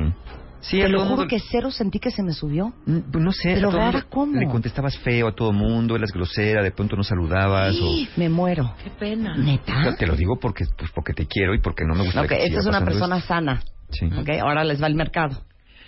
Oye, Marta, este, te quería decir que anoche en la cena este, estabas como rarita, no sé si te pasaron las, las copas o estabas de malitas, pero te estabas portando muy rara con la gente. Ah, ¿quieres empezar a reclamar? ¿Y por qué no? Entonces también hablamos de cómo te portaste tú, que llegaste y ni siquiera pudiste saludar. Y te dije, trae una botella de vino de la casa para llevárselas de regalo y ni siquiera la sacaste. Bueno, pero no estamos hablando... O sea, ¿ve- ¿ya me Sí, entendieron? claro. Sí, sí, Sí, ya exacto, rápidamente, nada. a verdulear, a verdulear. A verdulear, hacer una ensalada, hacer La un desmadre, defensividad. todo. La decisión. Ahora, ¿de verdad es tan importante reconocer y arreglar esos problemas? O sea, ¿de veras? Bueno, miren, nomás vean esto. Si vamos a hablar de cifras, hay un estudio que se hizo en el 2007 y se publicó en el Family Journal y encuentra este estudio que las parejas que prevalece la negación o el autoengaño, las tasas de infidelidad van del 26 al 70% en mujeres y del 33 al 75% en hombres. Repito, las relaciones de pareja donde prevalece la negación o el autoengaño, las tasas de infidelidad van del 26 al 70% en mujeres y del 33 al 75% en hombres. ¿Por qué? Porque como no atienden el problema, el problema se hace grande, pero no como no están buscando una solución ni se deja el uno al otro porque no pasa nada, pues viven vidas paralelas, ¿no? Claro. O en otras relaciones donde supuestamente ahí sí son felices y nada más están teniendo otra vez otro mecanismo de negociación. No pasa nada en mi relación y si no pasara nada, porque tienes que tener una relación paralela a esta si es tan buena tu relación primaria. Ahora, ¿qué hacemos para resolver un conflicto? Aparte, espérate, me quedé Sí. pensando No, otra bueno, cosa. échale, échale. Es que nos quedamos encuerdados, cuentavientes. Pues cómo no. Todos los que reaccionan de manera agresiva y defensiva es porque se sienten atacados. Sí, cuando a lo ¿No? mejor nadie lo está atacando.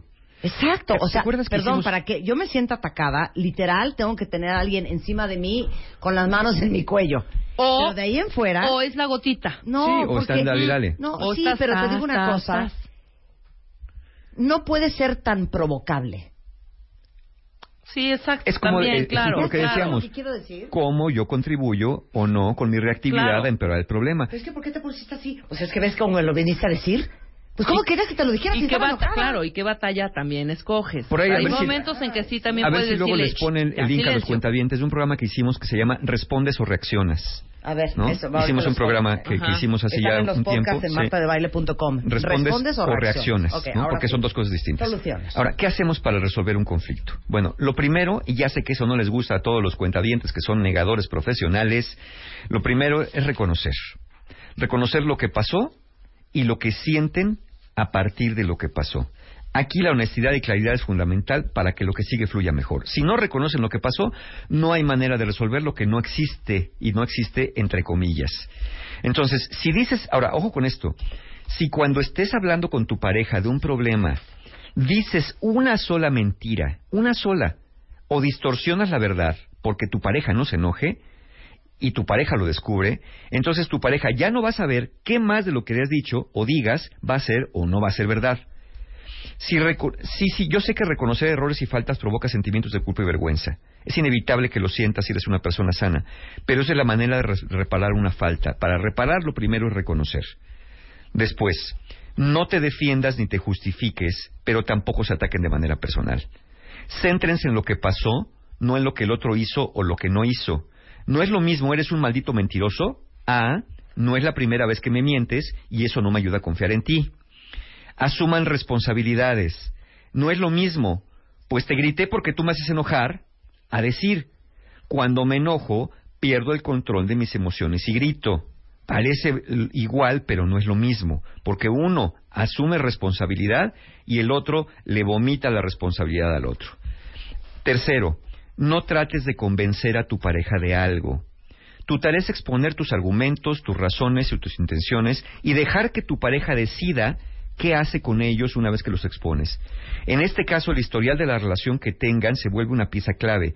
Si insistes mucho para convencer a tu pareja y tu pareja te lo permite, va a quedar insatisfecha con todo acuerdo, con toda explicación, porque te va a decir, está bien, está bien, ya, pero no te creyó. Entonces, tú expon lo que tengas que exponer, tu pareja decidirá con qué se queda de todo esto. Cuarto, valida los sentimientos y emociones de tu pareja. Lo peor que le puedes decir a tu pareja son cosas como ya bájale, no es para tanto, eres muy sentida o cosas por el estilo. Sería mucho más sano decirle, mira, entiendo que si pensaste que estaba yo con otra persona, esta está enojada, pero ¿qué crees? Que no estaba yo con otra persona. Y eso solamente díganlo si es verdad, porque si sí estaban con otra persona, más valdría que fueran diciendo, pues sí, y la regué, o pues sí, ¿y qué? Y como dijo este, la cuentaviente, el cuentaviente ahí, y hazle como quieras. Bueno, pues hacerle como quieras, ya le están dejando en su cancha la pelota, ¿no? Hacerle como quieras puede decir, bueno, si estás en esa actitud, creo que yo no quiero estar con alguien que me contesta de esa manera y que no está dispuesto o a reconocer o a reparar los daños que causa una relación. Y finalmente, busquen soluciones sin presionar o apresurar. Una buena negociación es la que nos da el mejor acuerdo posible para ambos, no el arreglo perfecto. Muchas personas creen que deben arreglar todo conflicto antes de irse a la cama. Esa es una creencia muy común. Pero esto no siempre es la mejor idea. Muchos problemas no se van a solucionar en una noche de desvelo. A veces conviene hablar de problemas grandes durante varios días con la cabeza más fría, siempre, siempre pensando en soluciones. Siempre con la intención de llegar a un acuerdo honesto, que sea alcanzable, que sea observable y que sea razonablemente satisfactorio para ambos. Entonces, aceptar la realidad a veces es algo incómodo, doloroso, pero es la puerta que empieza a establecer una relación más transparente y de más confianza en- en- entre nosotros.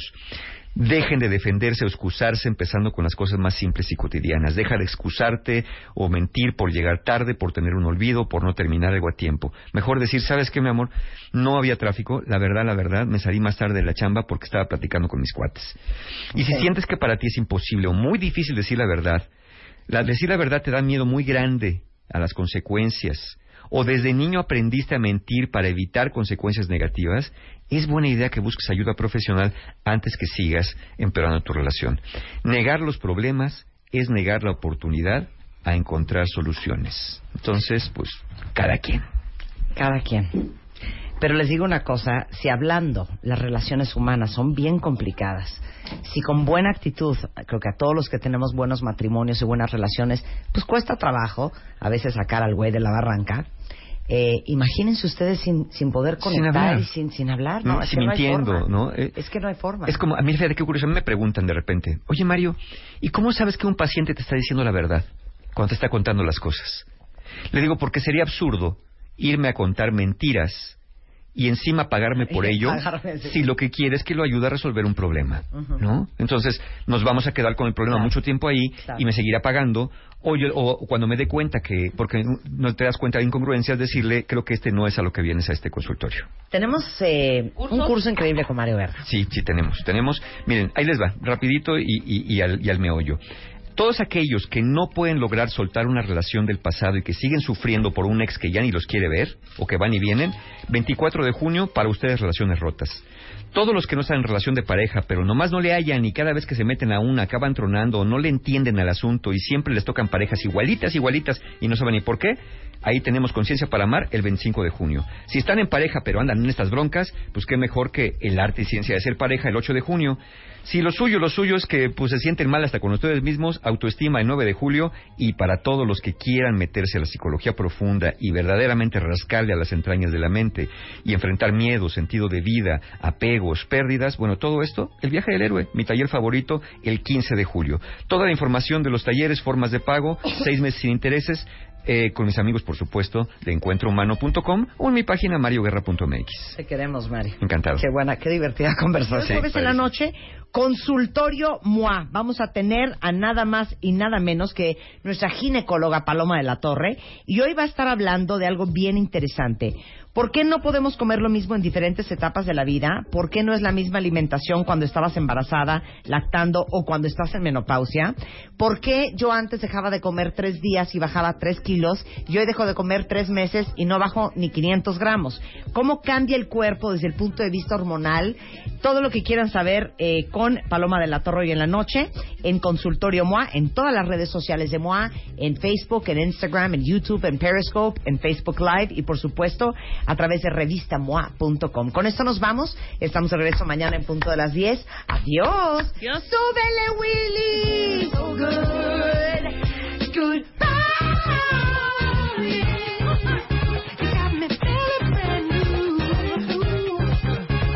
de baile. Ahora en Spotify.